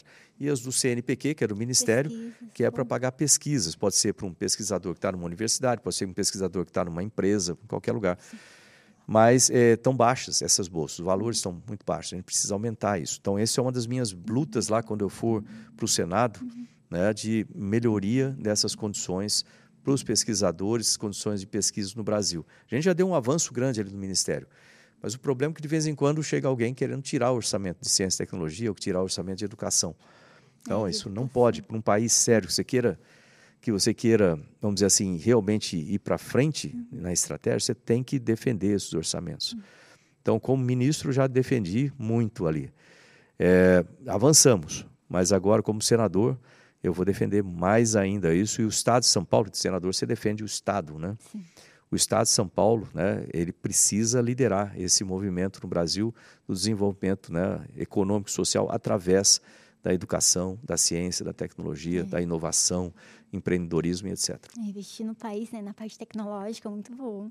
É. Uma dúvida, é, é muito é muito bom, claro, investir, né? É, cuidar dos nossos jovens, deixar eles aqui. Mas eu estou morrendo de dúvida de perguntar para você sobre a sua ida à estação espacial. Hum. Quando, quando você voltou, é, você estava comendo, né, as comidas tipo embaladas, tal, né, lá no espaço. E qual foi a sua primeira coisa que você comeu? Que eu vi você falando, eu fiquei pensando, será que ele pediu, sei lá, um churrasco, um lanche? Tem uma Desculpa. história bacana disso aí. Quer ver? Ó? Eu vou te mostrar o que é comida espacial para você sentir o drama. Né? É, vem, acho que tudo em saquinho, né? Deve ser tudo grão ou é pó? Não, tem comida enlatada e comida desidratada, né? Bom, que chega lá desidratada e aí você é, você mistura com água e come. Isso aqui é a nossa cozinha na tipo estação miojo. espacial. Ai, que legal! Né? Sempre, sempre se junta ali para almoçar, para jantar. É importante para relaxar a mente um pouco, né? E aqui, aqui uns exemplos aqui de comida espacial. É, vem tudo no saquinho. E, e É. vocês levam muita comida? Como que é? Não, é o suficiente. Ela vai muito, ela vai muito vitaminada, sabe? Então a gente é um número muito grande de caloria porque a gente perde muita energia lá, né, nas condições de espaço. Mas lá eu vou dizer uma coisa aqui que vai dar risada. Adivinha qual comida que eu sonhava lá no espaço? Sonhava literalmente de estar dormindo e sonhando com aquela comida. Ó, não sei. Eu seria um arroz, feijão e um bifinho. E uma batata frita. Mas não sei qual você sonhava. Passou perto. Arroz, feijão, arroz branco, É. feijão, que é feito em casa, É. com um cheirinho bom assim de feijão. É, bife com ovo. Ai, ovo, que delícia. Esqueci do Ovo. Sabe aquele ovo que você mistura assim no arroz branco, sabe? Ai, eu gosto da gemadura. Eu gosto de gema mole, não misturar. Né? Mas eu sonhava com isso. Fala assim, caramba, você com tanta coisa para você sonhar de comida, você podia sonhar, sei lá, é que é, churrasco, sei lá, sei. churrasco ou comida lagosta, essas coisas mais assim, É. mais sofisticada, né? Não, vou sonhar com arroz, Arroz, feijão, feijão. e ovo. Sabe uma coisa que eu gosto, que eu lembro do meu tempo quando eu era eletricista aprendiz lá na rede ferroviária? Eu tinha uma lanchonetezinha e a gente comprava todo dia assim, é, não dava muito tempo de almoçar e não tinha dinheiro para ficar pagando aquela coisa. Então o que eu comia muito de almoço era sanduíche de mortadela. Com turbaína. Você Parece tomava tubaína com, também? com Guaraná. É, com Guaraná. Na época tinha bastante tubaína lá naquela época lá. Mas sanduíche de mortadela, né? até hoje eu gosto disso. Tem é, pão, pão francês, né? Com bastante mortadela. Às vezes você Mortadela, pode botar uma coisinha de queijo, mas só ele e a mortadela é bom. E eu comia isso, sabe? Com... E essas coisas que você vai sonhando assim, né? Na- Outro dia, nesse negócio de fazer campanha cheiro, né? aí para o Senado, né? Agora que a gente vai na cidade, sabe? eu fui numa feira lá em Junqueirópolis, né? Na feira lá em Junqueirópolis, mas foi muito bom. Primeiro que você encontra com as pessoas, você conversa com as pessoas, tal, né? E é muito gostoso você trocar ideia com, com elas. Já deu para notar que eu falo bastante, né? É bom. E, e aí você vai conversando, conversa com um, conversa com outro. Aí eu parei num- numa barraquinha lá que tinha pastel caldo de e cana. pastel, aquele pastel de feira, assim, é muito bom aquilo, né? Mas principalmente fazia muito tempo que eu não tomava caldo de cana. É bom pra caramba. Por né? quê? Eu tenho meu açúcar é meio alto. Eu falo assim, pô, não, não vou tomar, não vou tomar. Aquele dia eu falei, quer saber? Eu vou tomar o tal do, do- do- da garapa, né? Caldo de cana. Nossa, É mas foi tão, com, com limão, né? Com limão. Hum, Aí depois eu andei um pouquinho mais, tinha uma, uma lugar com sorvete, aquele sorvete que enrola, assim, sabe? Ai, sei, massinhas, sabe? Italiano, assim. Hum, Aqui, italiano. Aí depois mais para frente, a gente parou num, num outro lugar lá, um lugar japonês, né? Que também tinha umas comidas ali japonesas. Não sei nem o nome, mas também comia ali. E assim vai. Então, o problema de campanha é que você engorda um bocado. É, come bastante, né? Não tem como, é tão gostoso, né? E dá vontade de É comer bom. tudo, né? Daí você vai comendo um pouquinho aqui, um pouquinho ali, daí vai ficando fortinho. Ah, né? Depois Fortinho, que você Tá bem, tá O bem. presidente me sacaneia, ele fala assim. E Outro dia ele falou ali na convenção, falou assim: Nós temos aqui um, um- um candidato ao Senado, muito bom, feminista, tal, tal. Ele está meio gordinho, mas é um candidato leve. Aí eu falei assim: Pô, que sacanagem, gordinho, mas leve. É, eu falei para ele: É que nem um balão, sabe como que é? Um balão é gordinho, é leve, mas sobe.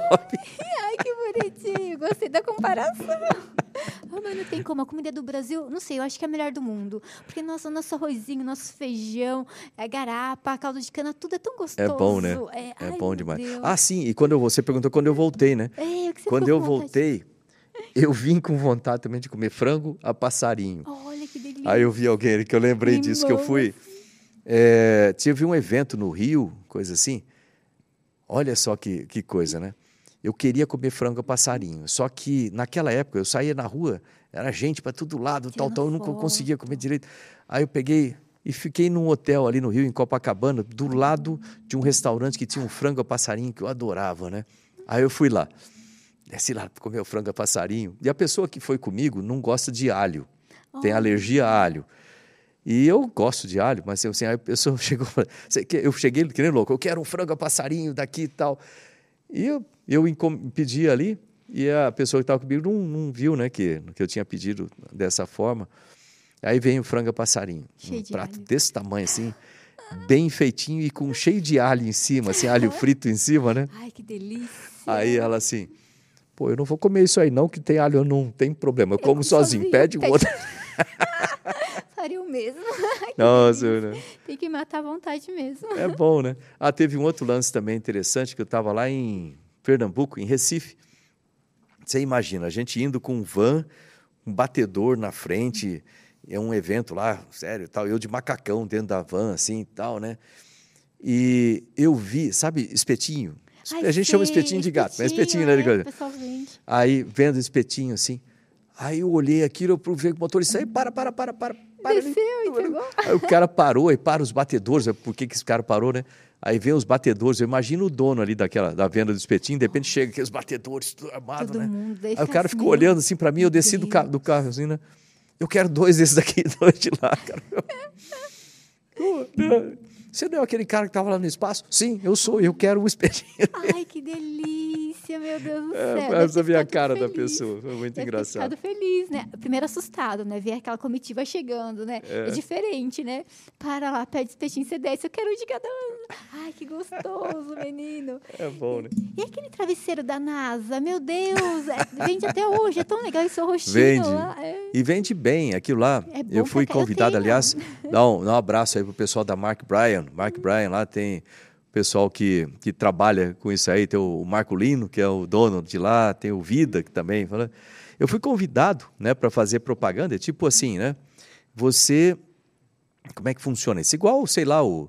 Quem que faz propaganda da, daquela mortadela? A gente falou de mortadela agora, pouco mortadela, Mortadela. da Seara lá. Ai, eu não sei, eu só como. Fátima, Fátima Bernardes. Ah, é verdade. Ela faz propaganda lá da, É da, verdade. da Seara. Tinha lá o, o Tony Ramos, que fazia da Sim, é. JBS, né? E assim vai. Então, o que, que acontece? Isso é assim, você, é, pela sua credibilidade, vamos dizer, e visibilidade nacional, internacional, então você é convidado a fazer... Pro, o Neymar faz propaganda de, de Faz, milhares de coisas aí, né? É, e aí me convidaram para fazer essa propaganda né, do- dos travesseiros é, de viscoelástico, aquela espuma visco- viscoelástica, né? É, e isso, o pessoal associou isso com a NASA pelo seguinte: na verdade, a NASA nunca usou aquilo mesmo nos voos, mas a NASA pediu para desenvolver. O que, que acontece? No ônibus espacial, quando você fica na posição para decolar, você fica muito tempo apoiado nas costas, aqui, Fica né? Com os pés para cima, assim. apoiado nas costas. Isso dói. O, macacão, se tiver algum, alguma dobra ali atrás, dói. Então, fala, vamos desenvolver uma espuma que possa ser colocado no Ah, assento do ônibus espacial, nas costas, etc. Que ela tem que ter algumas características. Ela não pode esquentar, ela tem que se adaptar ao formato do macacão, né, para não, não, não machucar nada. É, ela não pode ter bactéria, porque vai para o espaço, uma série de coisas assim.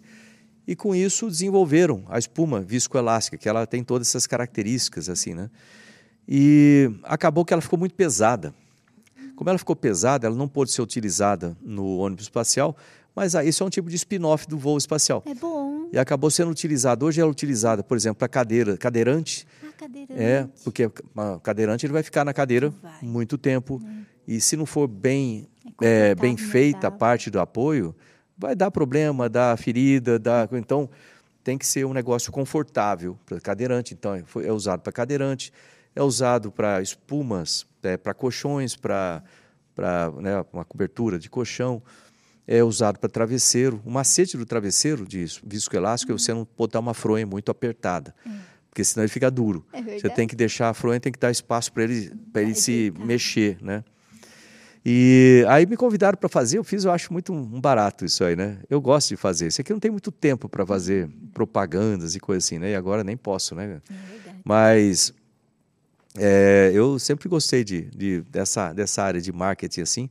Né? Eu acho bacana. É, às vezes o pessoal fala assim, pô, mas você vende travesseiro da NASA lá. Eu É, falo, é pô, é, é. Se quiser fazer isso também, é só estudar bastante, adquirir bastante credibilidade internacional para ser convidado, para ser sponsor, né?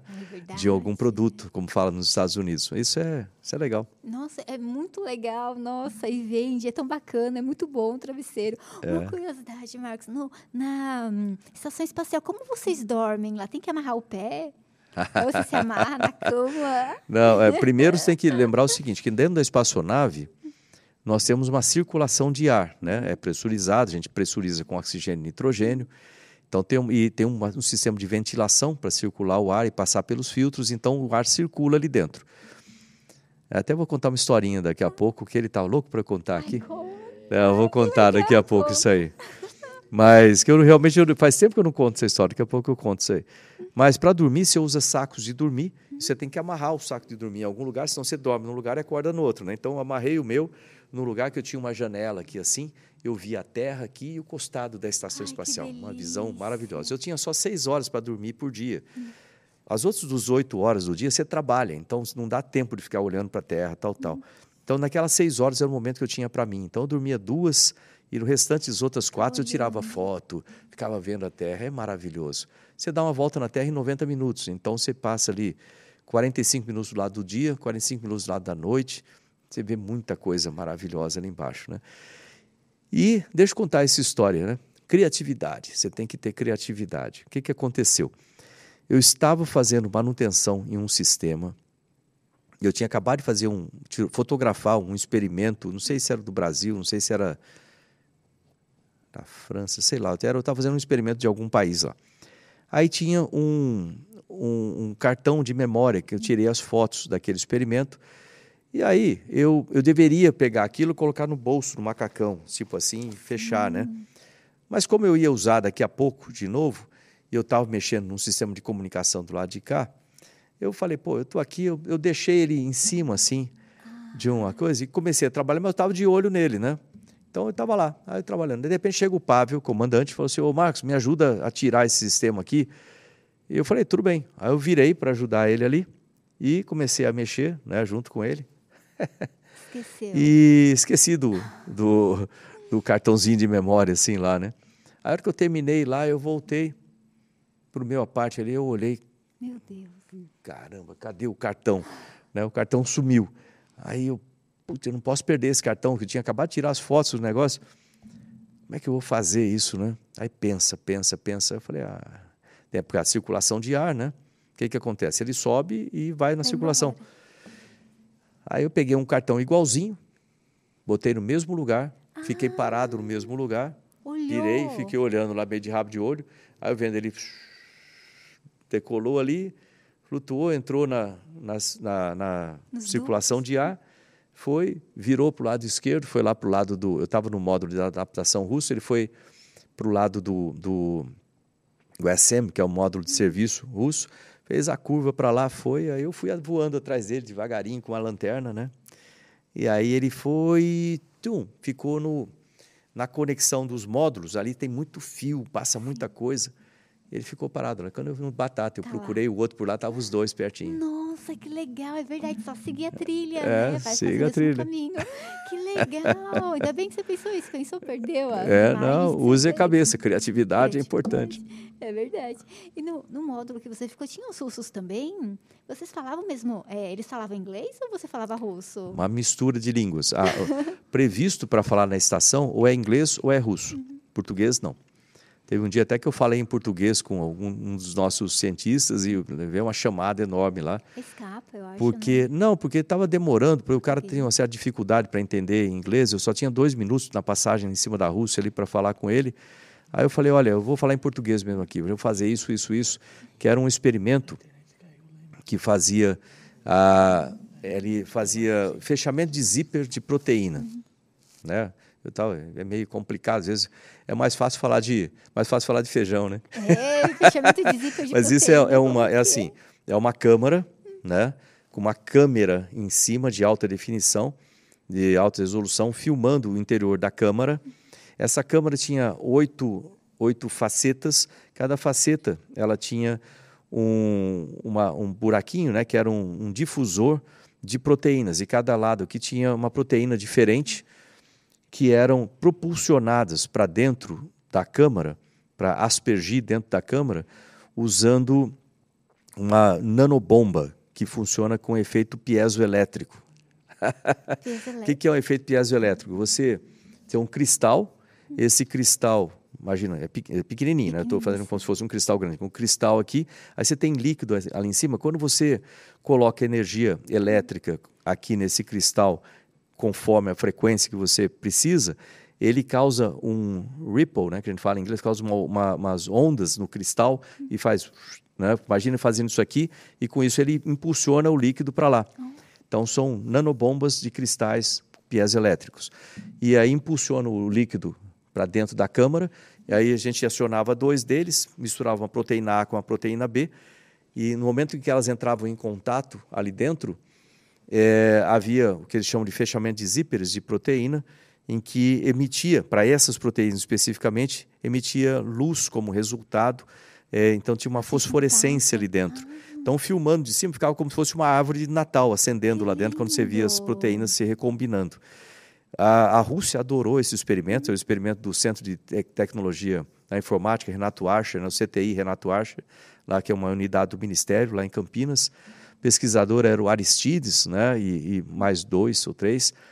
Então é um experimento muito bonito, muito interessante, né, assim. É, nunca ninguém me perguntou sobre o experimento. Interessante, é né? Hora. É, É. interessante esse, esse E- experimento. E aí, o, o, o que acontece? É, essa, esse experimento foi feito e eu esqueci o que eu estava falando no começo. Eu estava falando a respeito do. Foi da, da Rússia, acho que o idioma que vocês Ah, falavam. sim, pra deve falar o idioma. E aí, o- ah, sim, o que aconteceu? rápido. No, no noso, ou seja, no buraquinho de onde sai né, a proteína aqui, é, quando a gente fez o teste daquele experimento no solo com 1G, né, uma vez a gravidade, funcionou muito bem. Ele aspergia a proteína, aspergia, né, soltar um monte de partículas, né, de pequenas gotículas daquela proteína que combinava com a outra 100%. Quando chegou no, no espaço com 0G, esse movimento interno fica melhor, porque, obviamente, 0G ele não tem a tendência de cair, né? Vai- Então, para ter a mistura assim. geral ali da, daquela nuvenzinha de um lado, nuvenzinha do outro. Mas o problema tem a tal da tensão superficial dos líquidos, né? O que, que é isso? Você pega assim, por exemplo, água aqui.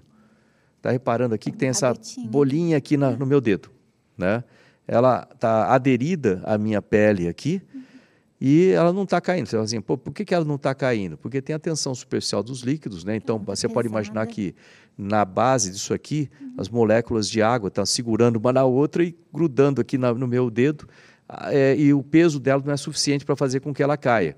Se eu aumentar a quantidade De de água aqui, ou, ou de reduzir a área, vai formar uma gotinha e ela acaba caindo. Aqui ela é pouco, ela vai aderir aqui na superfície.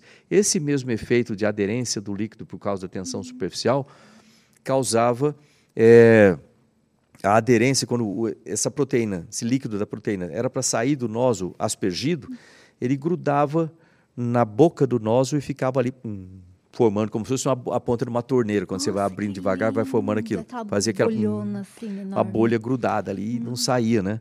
Vocês iam lá e puf, ou não? Pois é, não dá para fazer isso que é dentro do sistema. Aí eu e eu vendo lá com a câmera, né? Aí eu falei para Aristides lá, falei, pô, cara, eu preciso falar rápido contigo, só tem dois minutos. Eu, vamos fazer esse negócio misturar lá. Eu, o que, que eu posso fazer? Ele falou, ah, pô, não sei, o procedimento não prevê. Eu falei, ah, eu, vou, eu vou improvisar aqui. Eu vou bater de um lado e de outro, que uma batida ela, ela vai desgrudar da, da borda e vai flutuar e aí elas vão recombinar. Pode ser? Pode. Bom, fiz lá e funcionou, o negócio deu certo, Deu tal, tal. certo. Ótimo. É, eh, experimento é isso. Você É, testa, às vezes não funciona da maneira como você quer e aí você aprende com ele também, né? Mas aí os russos falam assim, pô, o centro de controle de missão, né? Não pode falar português. Ah, É, Mas você estava falando com outro brasileiro. é mas não pode, em porque eles estão registrando, é tudo filme, é tudo, re- é tudo gravado, né? Tal. Ah, mas pode, dá para Só- traduzir, não? É, só pode falar em inglês ou em russo. E a gente fazia uma mistura. Ele, o Pavel, por exemplo, russo, ele, ele entendia inglês, mas não gostava de falar inglês. Ele Uhum. só falava em russo. Então, ele falava em russo comigo, eu respondia em inglês para ele. Você entende, você entende russo? Eu entendo, até hoje eu entendo um é pouco, mas para falar eu tenho grande dificuldade, porque foi muito tempo 16 anos sem usar é duro, né? Mas na época eu entendia bem e falava mal. Porque russo é complexo para falar, ele tem um monte de declinações, coisa que tinha no latim antigo e tal, tem sete declinações.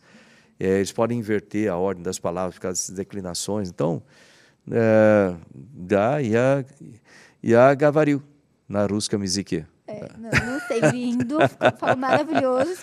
Sim, é, sim, eu falei em russo naquela época, né? Ah, mas não agora, não, não falo mais. Esse muito tempo parado, mas eu tive que aprender russo para voar ali, né? Mas era interessante, que era uma mistura ali, inglês e russo, né? É, daí mistura as palavras, né? Acho que às vezes até sai em português no meio, assim, tipo. Mas eu tive que aprender isso aí em três meses, né, para voar. Eu tive só cinco meses para treinar lá para a Rússia, né? Eu para fazer a minha função de manutenção. E nesses cinco meses, né, eu tive três meses no começo para aprender russo em paralelo, né? Nossa, Então, três meses aí três aprendeu. meses. Meu Deus, É. você foi rápido, assim, de flash. é, tem que aprender rápido, não tem jeito. Né? E a curiosidade, e o dois, como você faz? Não, Ó, peraí, onde é que tem? Tem aqui. Deixa eu mostrar uma foto, mais fácil. Mas não, não se preocupa que não é indecente a foto, não. ah, é, do caranguejo da formiga. Depois ah, é, eu tenho que falar do é. tal do caranguejo e formiga. Já explico também isso aí. Anota aí, não esquece não. Mas, cadê um imaginando. vaso aqui? Né, só para você ver algo real também, né? Ah, também. Ó, o Anota que, aí pra não o que acontece é o seguinte, né? É, tá aqui, ó. Esse é um vaso do ônibus espacial. Ah, que diferente. Nossa, parece uma banheira, né? É. O que, que acontece? Ele é automático, né? E a gente, na manutenção, você tem que aprender a fazer manutenção nele também. Ele tem um sistema de coleta sólido e líquido. E o líquido é reaproveitado. Eu já falo sobre isso. O, esse aí faz parte do sistema que a gente chama de, de é, Waste Management System, né? WMS, né? ou WMS, né? Waste Management System. E acontece assim, né? Se quiser ver aí, acontece assim. Legal. no espaço tudo flutua. Então você Tudo. flutua, tudo que você fizer flutua. Então, para que isso não aconteça, você sair por lá flutuando e fazendo coisas, você tem que se amarrar no vaso. Então, você prende tem os pés com cinto. um velcro ou você prende embaixo numa uma barrinha que tem. Aí você prende as coxas para ficar bem fixado no assento. E quando você está fixado no assento ali, o assento é automático, ele percebe que tem alguém conectado nele, e aí ele aciona um sistema de sucção. Então, é bem desagradável, a palavra que a gente pode falar é, é, é horrível. É, demora um tempo para você se adaptar com aquele negócio succionando ali embaixo, mas pelo menos garante que se você fizer, quando você faz alguma coisa, não fica lá flutuando, batendo em você, bate embaixo, isso não dá, né? Aquela imagem maravilhosa. É, aí é, vai para dentro e fica lá. Que bom. Aí é coletado e de tempos em tempos, dependendo do tamanho da tripulação, a gente coleta aquele material, né, que fica em vasos, e aí coloca na espaçonave de carga para retornar para a Terra. Retorna. né? Ah, A parte líquida tem uma mangueira na frente que também é succionada. Então você tem um tipo de um funil, cada um tem o seu. Você xixi faz xixi ali no funil e é succionada, a urina vai para dentro e fica lá. Mas aí toda essa urina é coletada, de todo mundo é coletado, passa por um sistema de filtragem e volta para a gente beber. Então, água, a gente até trouxe uma amostra aqui para você estar bebendo, você não deve ter sentido diferença. é igual. É um sistema de. é, a água é igual, entendeu? É, mas é, é- O que eu digo lá é assim, pessoal, olha, agora que a gente tem astronauta profissional e tem turista espacial também, já temos o primeiro turista espacial brasileiro, né? O, É, é Espanha, não lembro o, o o primeiro nome é, dele. é, Espanha. como é que é o nome dele? Vitor. É o Vitor. Então, o Vitor é o primeiro turista espacial brasileiro. Daqui a pouco a gente vai ter o Marcos Palhares também, que é amigo meu, né? Que que deve ir como turista espacial. A diferença entre astronauta profissional e turista espacial é bem simples. É só você olhar um, um avião comercial, você tem o piloto e os comissários, né, que são, astro- são aeronautas profissionais, e tem o passageiro. Você imagina um avião desse com 300 passageiros cruzando o Oceano Atlântico no meio de um instrumento noturno, chacoalhando, com um pane no motor direito lá. Você não vai botar um passageiro para pilotar, né? Não, tem que Você vai botar um profissional que estudou muito para fazer aquilo, sabe o que está fazendo.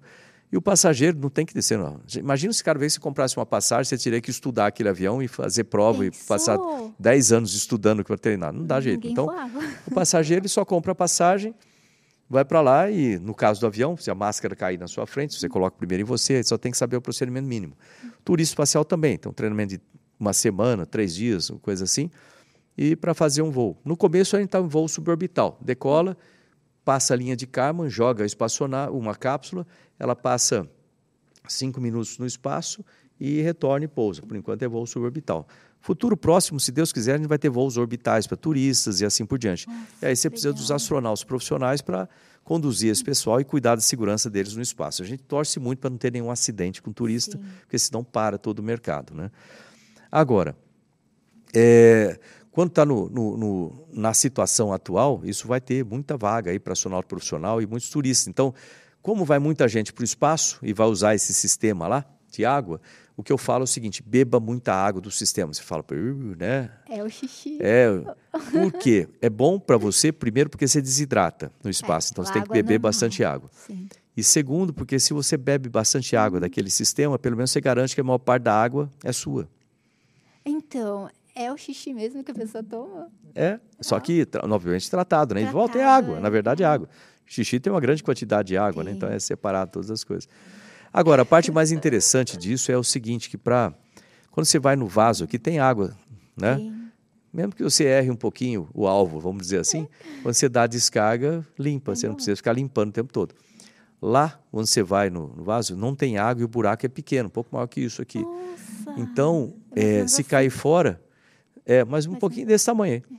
E se, se cair fora, você tem que limpar antes do próximo, que é desagradável, certo? É. Então, para te ajudar, quando você senta lá, tem um monitor na sua frente de TV, e você senta em cima de uma câmera. Ai, não acredito, você vê tudo, que horror! Aí, a única coisa que você tem que fazer é alinhar os buracos todos de forma que caia no buraco correto. Né? Então é meio desagradável num certo ponto, mas ajuda um bocado. Meu Deus, acho que você não viu a hora de voltar para a Terra para se alimentar, ir no banheiro, Nossa, a, até para fazer dois, ele usa a câmera para acertar a acoplagem. É verdade, acertar a acoplagem para fazer dois. Meu Deus, Marcos, eu não imaginava que era desse jeito, que tinha é. câmerazinha, meu Bom, Deus. Uma coisa que eu queria perguntar para o Marcos Pontes é sobre tem uma empresa americana que está falando que vai lançar um, um hotel, né, orbital até 2027. É. Será que dá tempo? É, o que existe, na verdade já existe, já existe um ah, depois você pesquisa aí a estação Bigelow, escreve Bigelow, né, com W no final. Bigelow, é, é Bigelow. Bigelow é uma estação espacial que está lá já faz um bom tempo, com dois módulos. Foi lançada pelo um cara chamado Robert Bigelow. Ele é de lá de Las Vegas e ele é sócio em vários hotéis de lá. Então é, é para ser uma estação, né, uma estação é, turística, vamos dizer assim. Então as pessoas vão poder casar, passar a lua de mel no espaço. É, pode ficar lá 10 dias, um mês, sei lá quanto tempo for, e vai precisar de astronautas profissionais para cuidar dos sistemas, manter tudo funcionando, cuidar dos turistas lá para eles não, não terem qualquer problema, não morrerem no espaço, que seria muito ruim. E então, mas já tem dois módulos, tem uma sala de controle grande lá na, na Bigelow Aerospace, e ela, a ideia é que talvez ela cresça, né? E ela usa módulos infláveis. Uhum. Esses módulos infláveis foram desenvolvidos por uma empresa chamada é, é, Space Hub, lá de Houston, inclusive, e eles são bastante resistentes e grandes, é uma coisa interessante, ter o BA300, BA330, assim por diante. Então, é a coisa que vai, vai surgir aí. Eu, eu fiquei com o negócio da formiga e o caranguejo é, aqui na cabeça. Deixa eu falar sobre isso aqui. curiosa para saber é, Você conhece o Osiris Silva, né? Criador da Embraer, meu conterrâneo lá de Bauru, e um cara que eu sempre admirei, ele foi minha inspiração e continua sendo minha inspiração, assim na vida, né? É, eu copiei a carreira dele. E uma vez eu falei isso para ele, ele até chorou lá na Fiesp, foi interessante, foi um cara que eu admiro muito. E aí, né? Aliás, tem duas coisas sobre os Osiris. Deixa eu contar a primeira aqui. Eu lembro que uma vez eu estava chateado, não sei porquê, acho que eu tinha. É, por causa de crítica, essas coisas assim, né? A gente fica triste. Aí, ele. Na época eu não estava acostumado ainda com essas bobagens assim, né? Aí eu fui falar com ele. Ele chegou para mim e falou assim: Pontes, não dá bola para esse tipo de coisa. Eu fui muito criticado na minha vida. Primeiro, você pensa o seguinte: quem tem sucesso tem crítico. Crítico é uma Sim. boa indicação de sucesso, é. né? Porque crítico não critica mesmo. quem não faz sucesso, não. né? Quem é que nem ele, como como crítico que não tem sucesso, né? Então, o crítico não vai criticar as pessoas assim, ele vai criticar quem tem sucesso. E o crítico, ele é o covarde, o incompetente que não tem a não coragem, tem coragem, que você tem para fazer as coisas e muito menos a competência. Então, a única maneira que ele ou ela acha para satisfazer o ego pequeno é apontar o dedo e criticar. Quer te desestimular. Né? Então, a dica para quem estiver vendo aí, não dê bola para crítico, né? Fácil que você tem que fazer. Você sabe que aquilo é ético, aquilo é correto, continue a fazer, não dá bola para esse tipo de coisa. Dica aí do Osiris Silva. Segundo, que ele falou, é, aí não foi conversando comigo, isso aí eu vi uma reportagem dele. Se o pessoal procurar na internet vai acabar achando isso. O pessoal perguntou para ele por que, que é, o Brasil nunca teve um prêmio Nobel. O que eu acho um absurdo também. O Brasil nunca teve um prêmio Nobel. Com toda a ciência que nós temos aqui, faz falta o conhecimento? Não, a gente tem cientistas muito bons. A gente teve lá o César Lassi, que passou perto ali, por exemplo. Tem muitos outros aí. Agora a gente tem lá o nosso ex-ministro Ricardo é, Paulinelli, né, que está lá, né? Na, naquele Alisson Paulinelli, Ricardo, Alisson Paulinelli, que está lá no. Né, tá, pode ser o nosso prêmio Nobel. Mas o Osíris, ele perguntou, em algum lugar que ele foi na Europa, né, em um jantar, ele perguntou para o pessoal do Nobel por que, que, o, por que, que eles achavam que o Brasil não tinha nenhum prêmio Nobel. Então... Falha da nossa ciência? Os caras responderam: não, não é não. Olha só, quando um cientista, por exemplo, um pesquisador, uma, uma figura né, dentro do. pode ser um, um, escritor, seja lá o que for, o prêmio Nobel, é indicado, por exemplo, nos Estados Unidos, uhum. imediatamente a gente recebe uma, boa, centenas, milhares de cartas de apoio do pessoal falando: esse cara é bom, esse cara é bom, essa pessoa é boa, essa mulher é boa, que seja, né? Sim. Esse é bom, Orgulho, parabéns aí, né? excelente escolha para o prêmio Nobel, todo mundo apoiando aquilo, falando bem do trabalho da pessoa. Quando chega uma proposta de um brasileiro, aparece É, xingando, falando mal. centenas de cartas falando mal da pessoa. Fala, não, né, a pessoa não é educada. Imagina esse cara aí, Que imagina, essa coisa do absurdo, tipo. né? A gente apoiar, né? Isso, Poxa. Em vez de apoiar, a gente Né? critica os nossos, a gente destrói né, as pessoas, como, como criticaram muito o Osiris Silva. Né? Um absurdo isso, né? mas criticaram muito ele também. E o que, que acontece? Aí vem o tal da formiga e o caranguejo. O Brasil tem que deixar de ser um país de caranguejo e tem que, ser, tem que passar a ser o país de formiga. Mas, pô, o que, que é isso aí, né? Imagina o seguinte: dois baldes. Aqui está um balde, aqui está outro balde. Você põe lá no sol esses dois baldes. Nesse balde você põe é, um, metade dele de formiga, tudo viva, logicamente, não formiga, pequenininha, mas metade dele de formiga, assim. Nesse outro você põe metade de caranguejo, tudo forte, né? Metade de caranguejo, tudo saudável lá. O caranguejo, logicamente, é muito mais forte que a formiga. Mas daqui a duas horas no sol, você vai olhar, não tem mais nenhuma formiga nesse balde. Saiu tudo. E nesse daqui estão todos os caranguejos mortos lá. É. O que, que aconteceu? Acontece assim: as formigas, embora sejam fraquinhas, uma sobe nas costas das outras, vai formando uma Sai, ponte, né? até que a- vão saindo todas, até que a penúltima puxa a última e todo mundo saiu, todo mundo sobreviveu. No balde de caranguejo, aquele caranguejo mais forte que está chegando lá, em vez dos outros empurrarem ele para fora para ele poder puxar os outros, eles puxam ele para dentro e todos morrem juntos. Nossa, é bem isso. Então o Brasil tem que deixar de ser um país de caranguejo e tem que passar a ser um país de formiga, Mais formiga. sabe? É isso que a gente precisa aqui. É, é uma das coisas que eu, eu vejo assim acontecer frequentemente no Brasil. A gente tem que começar a apreciar as coisas brasileiras, deixar a síndrome de cachorro vira-lata para trás. O Brasil é muito capaz. Eu vi a capacidade dos nossos cientistas aqui no Brasil. Nós temos um país que pode ser o melhor país do planeta para se viver, pode ser o país mais desenvolvido do planeta, né, em termos de tecnologia. A gente precisa trabalhar junto, né, trabalhar junto. Quando eu estava decolando no foguete ali, eu apontei para a bandeira, e apontei para cima, falando assim, ó, estamos todos indo juntos, por isso que eu apontei com dois dedos, estamos indo juntos para cima. Porque essa bandeira nossa representa muita coisa, representa a nossa nação, representa todos nós, cada um de nós, representa toda a nossa história, representa o sacrifício de um monte de gente para a gente ter o país que a gente tem hoje.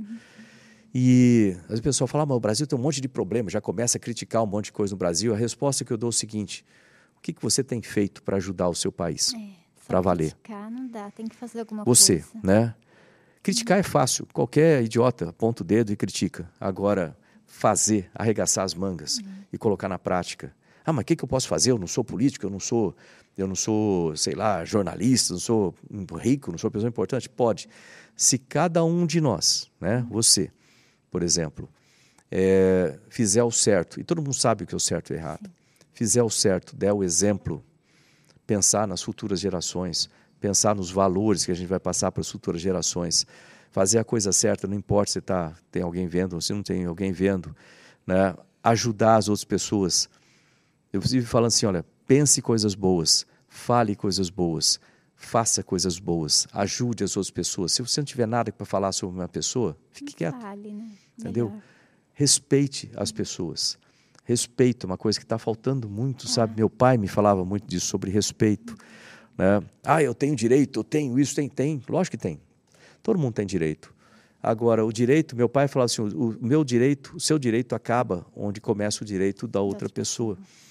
E respeito é uma coisa muito importante da gente ter entre todos. É, ele, ele, meu pai também me falava assim, olha, eu sou faxineiro, mas eu sou gente, olha que coisa. É. O pessoal passa por mim, nem olha por mim, Nossa, é horrível. nem olha para mim. Então a gente precisa respeitar não importa se é o faxineiro, não importa se é o ministro, né? não importa se você é rico, se é pobre, não importa, todo mundo tem que ser igual. A gente vê muito falar sobre democracia, né? Democracia é importante demais.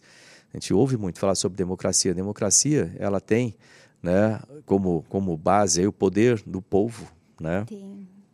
É, a igualdade entre todos são iguais perante a lei.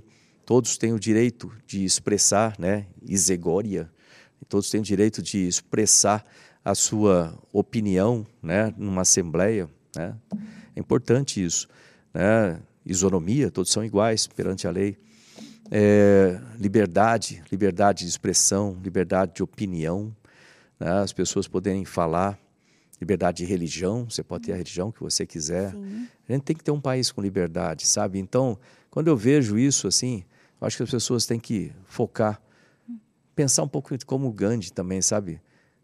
Seja a transformação que você quer causar É. no mundo, né? Dá o exemplo ali primeiro. E a gente precisa fazer isso para os nossos filhos, né? Para os nossos netos, para quem for mais velho como eu. O que, que a gente quer que eles aprendam na escola? Como é que a gente está remunerando os nossos professores? Não bem, né? né? É, os professores bons, aqueles que realmente estão lá para ensinar coisas boas para as crianças. É, tem muita coisa a ser feita, sabe? Então, quando eu penso tudo isso, eu falo, pô, é, eu podia estar fazendo muitas outras coisas no mundo. Eu estou aqui para defender o Brasil mais uma vez, ir lá para o Congresso, como agora como candidato ao Senado aqui em São Paulo. Conta os seus projetos, É. para o pessoal também conhecer os seus projetos como eh, senador, né? Então, é, isso é ligado. Basicamente, a educação, ciência, tecnologia, inovação, empreendedorismo. né? São muitas coisas que a gente faz para poder, que eu tenho feito ao longo da minha vida né? no, no Ministério.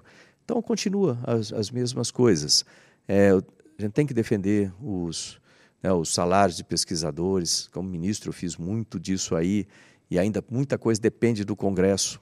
Então, a gente tem que ir lá para defender. É igual soltar o rojão e correr, correr atrás da vara. Contratação de pesquisadores, eu não consegui contratar todo ano, é uma dificuldade para contratar, não tem concurso público, a gente precisa contratar pesquisadores. Como eu falei, aumentar o valor de bolsa, aumentar o orçamento do ministério, melhorar a nossa educação como um todo. Então, tem muita coisa que a gente precisa fazer. Né? E no, na essência, o que está no meu no coração, pô, tem tanto, tem milhares de jovens hoje na periferia, como eu estava lá quando era criança, filho de faxineiro, que tem muito talento e a gente precisa ajudar esses jovens a ter sucesso. É possível, a gente tem que criar oportunidades para eles através da educação, da ciência, da tecnologia. Então, empreendedorismo, startups, a gente pode fazer isso.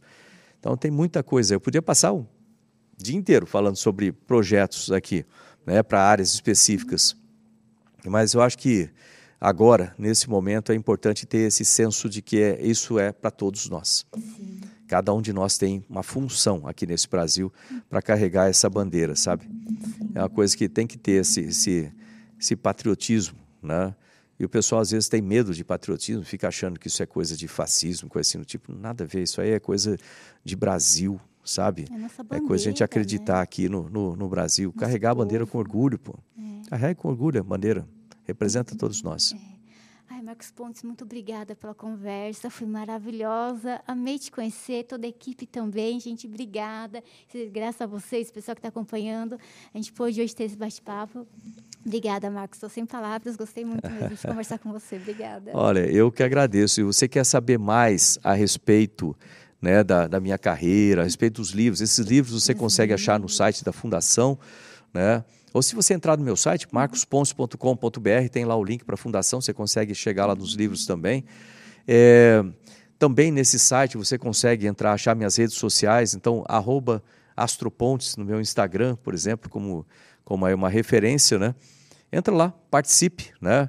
É importante ter você ali, né? Marca lá um, né, um como é que chama lá, um, é, um like lá, ou assim, me seguir lá pelo Instagram, né? Então tá aqui, os adesivos vão ser de presente aqui para vocês. Obrigada, Daqui ler a pouco eu assino aí delícia. vocês. Ai, obrigada, Bom. Max. Gente, muito obrigada pelo carinho, por vocês acompanharem. Fiquem- Fiquem com Deus e até o próximo. Tchau, tchau. Beijos no coração. É nóis. Fui. Tchau, tchau.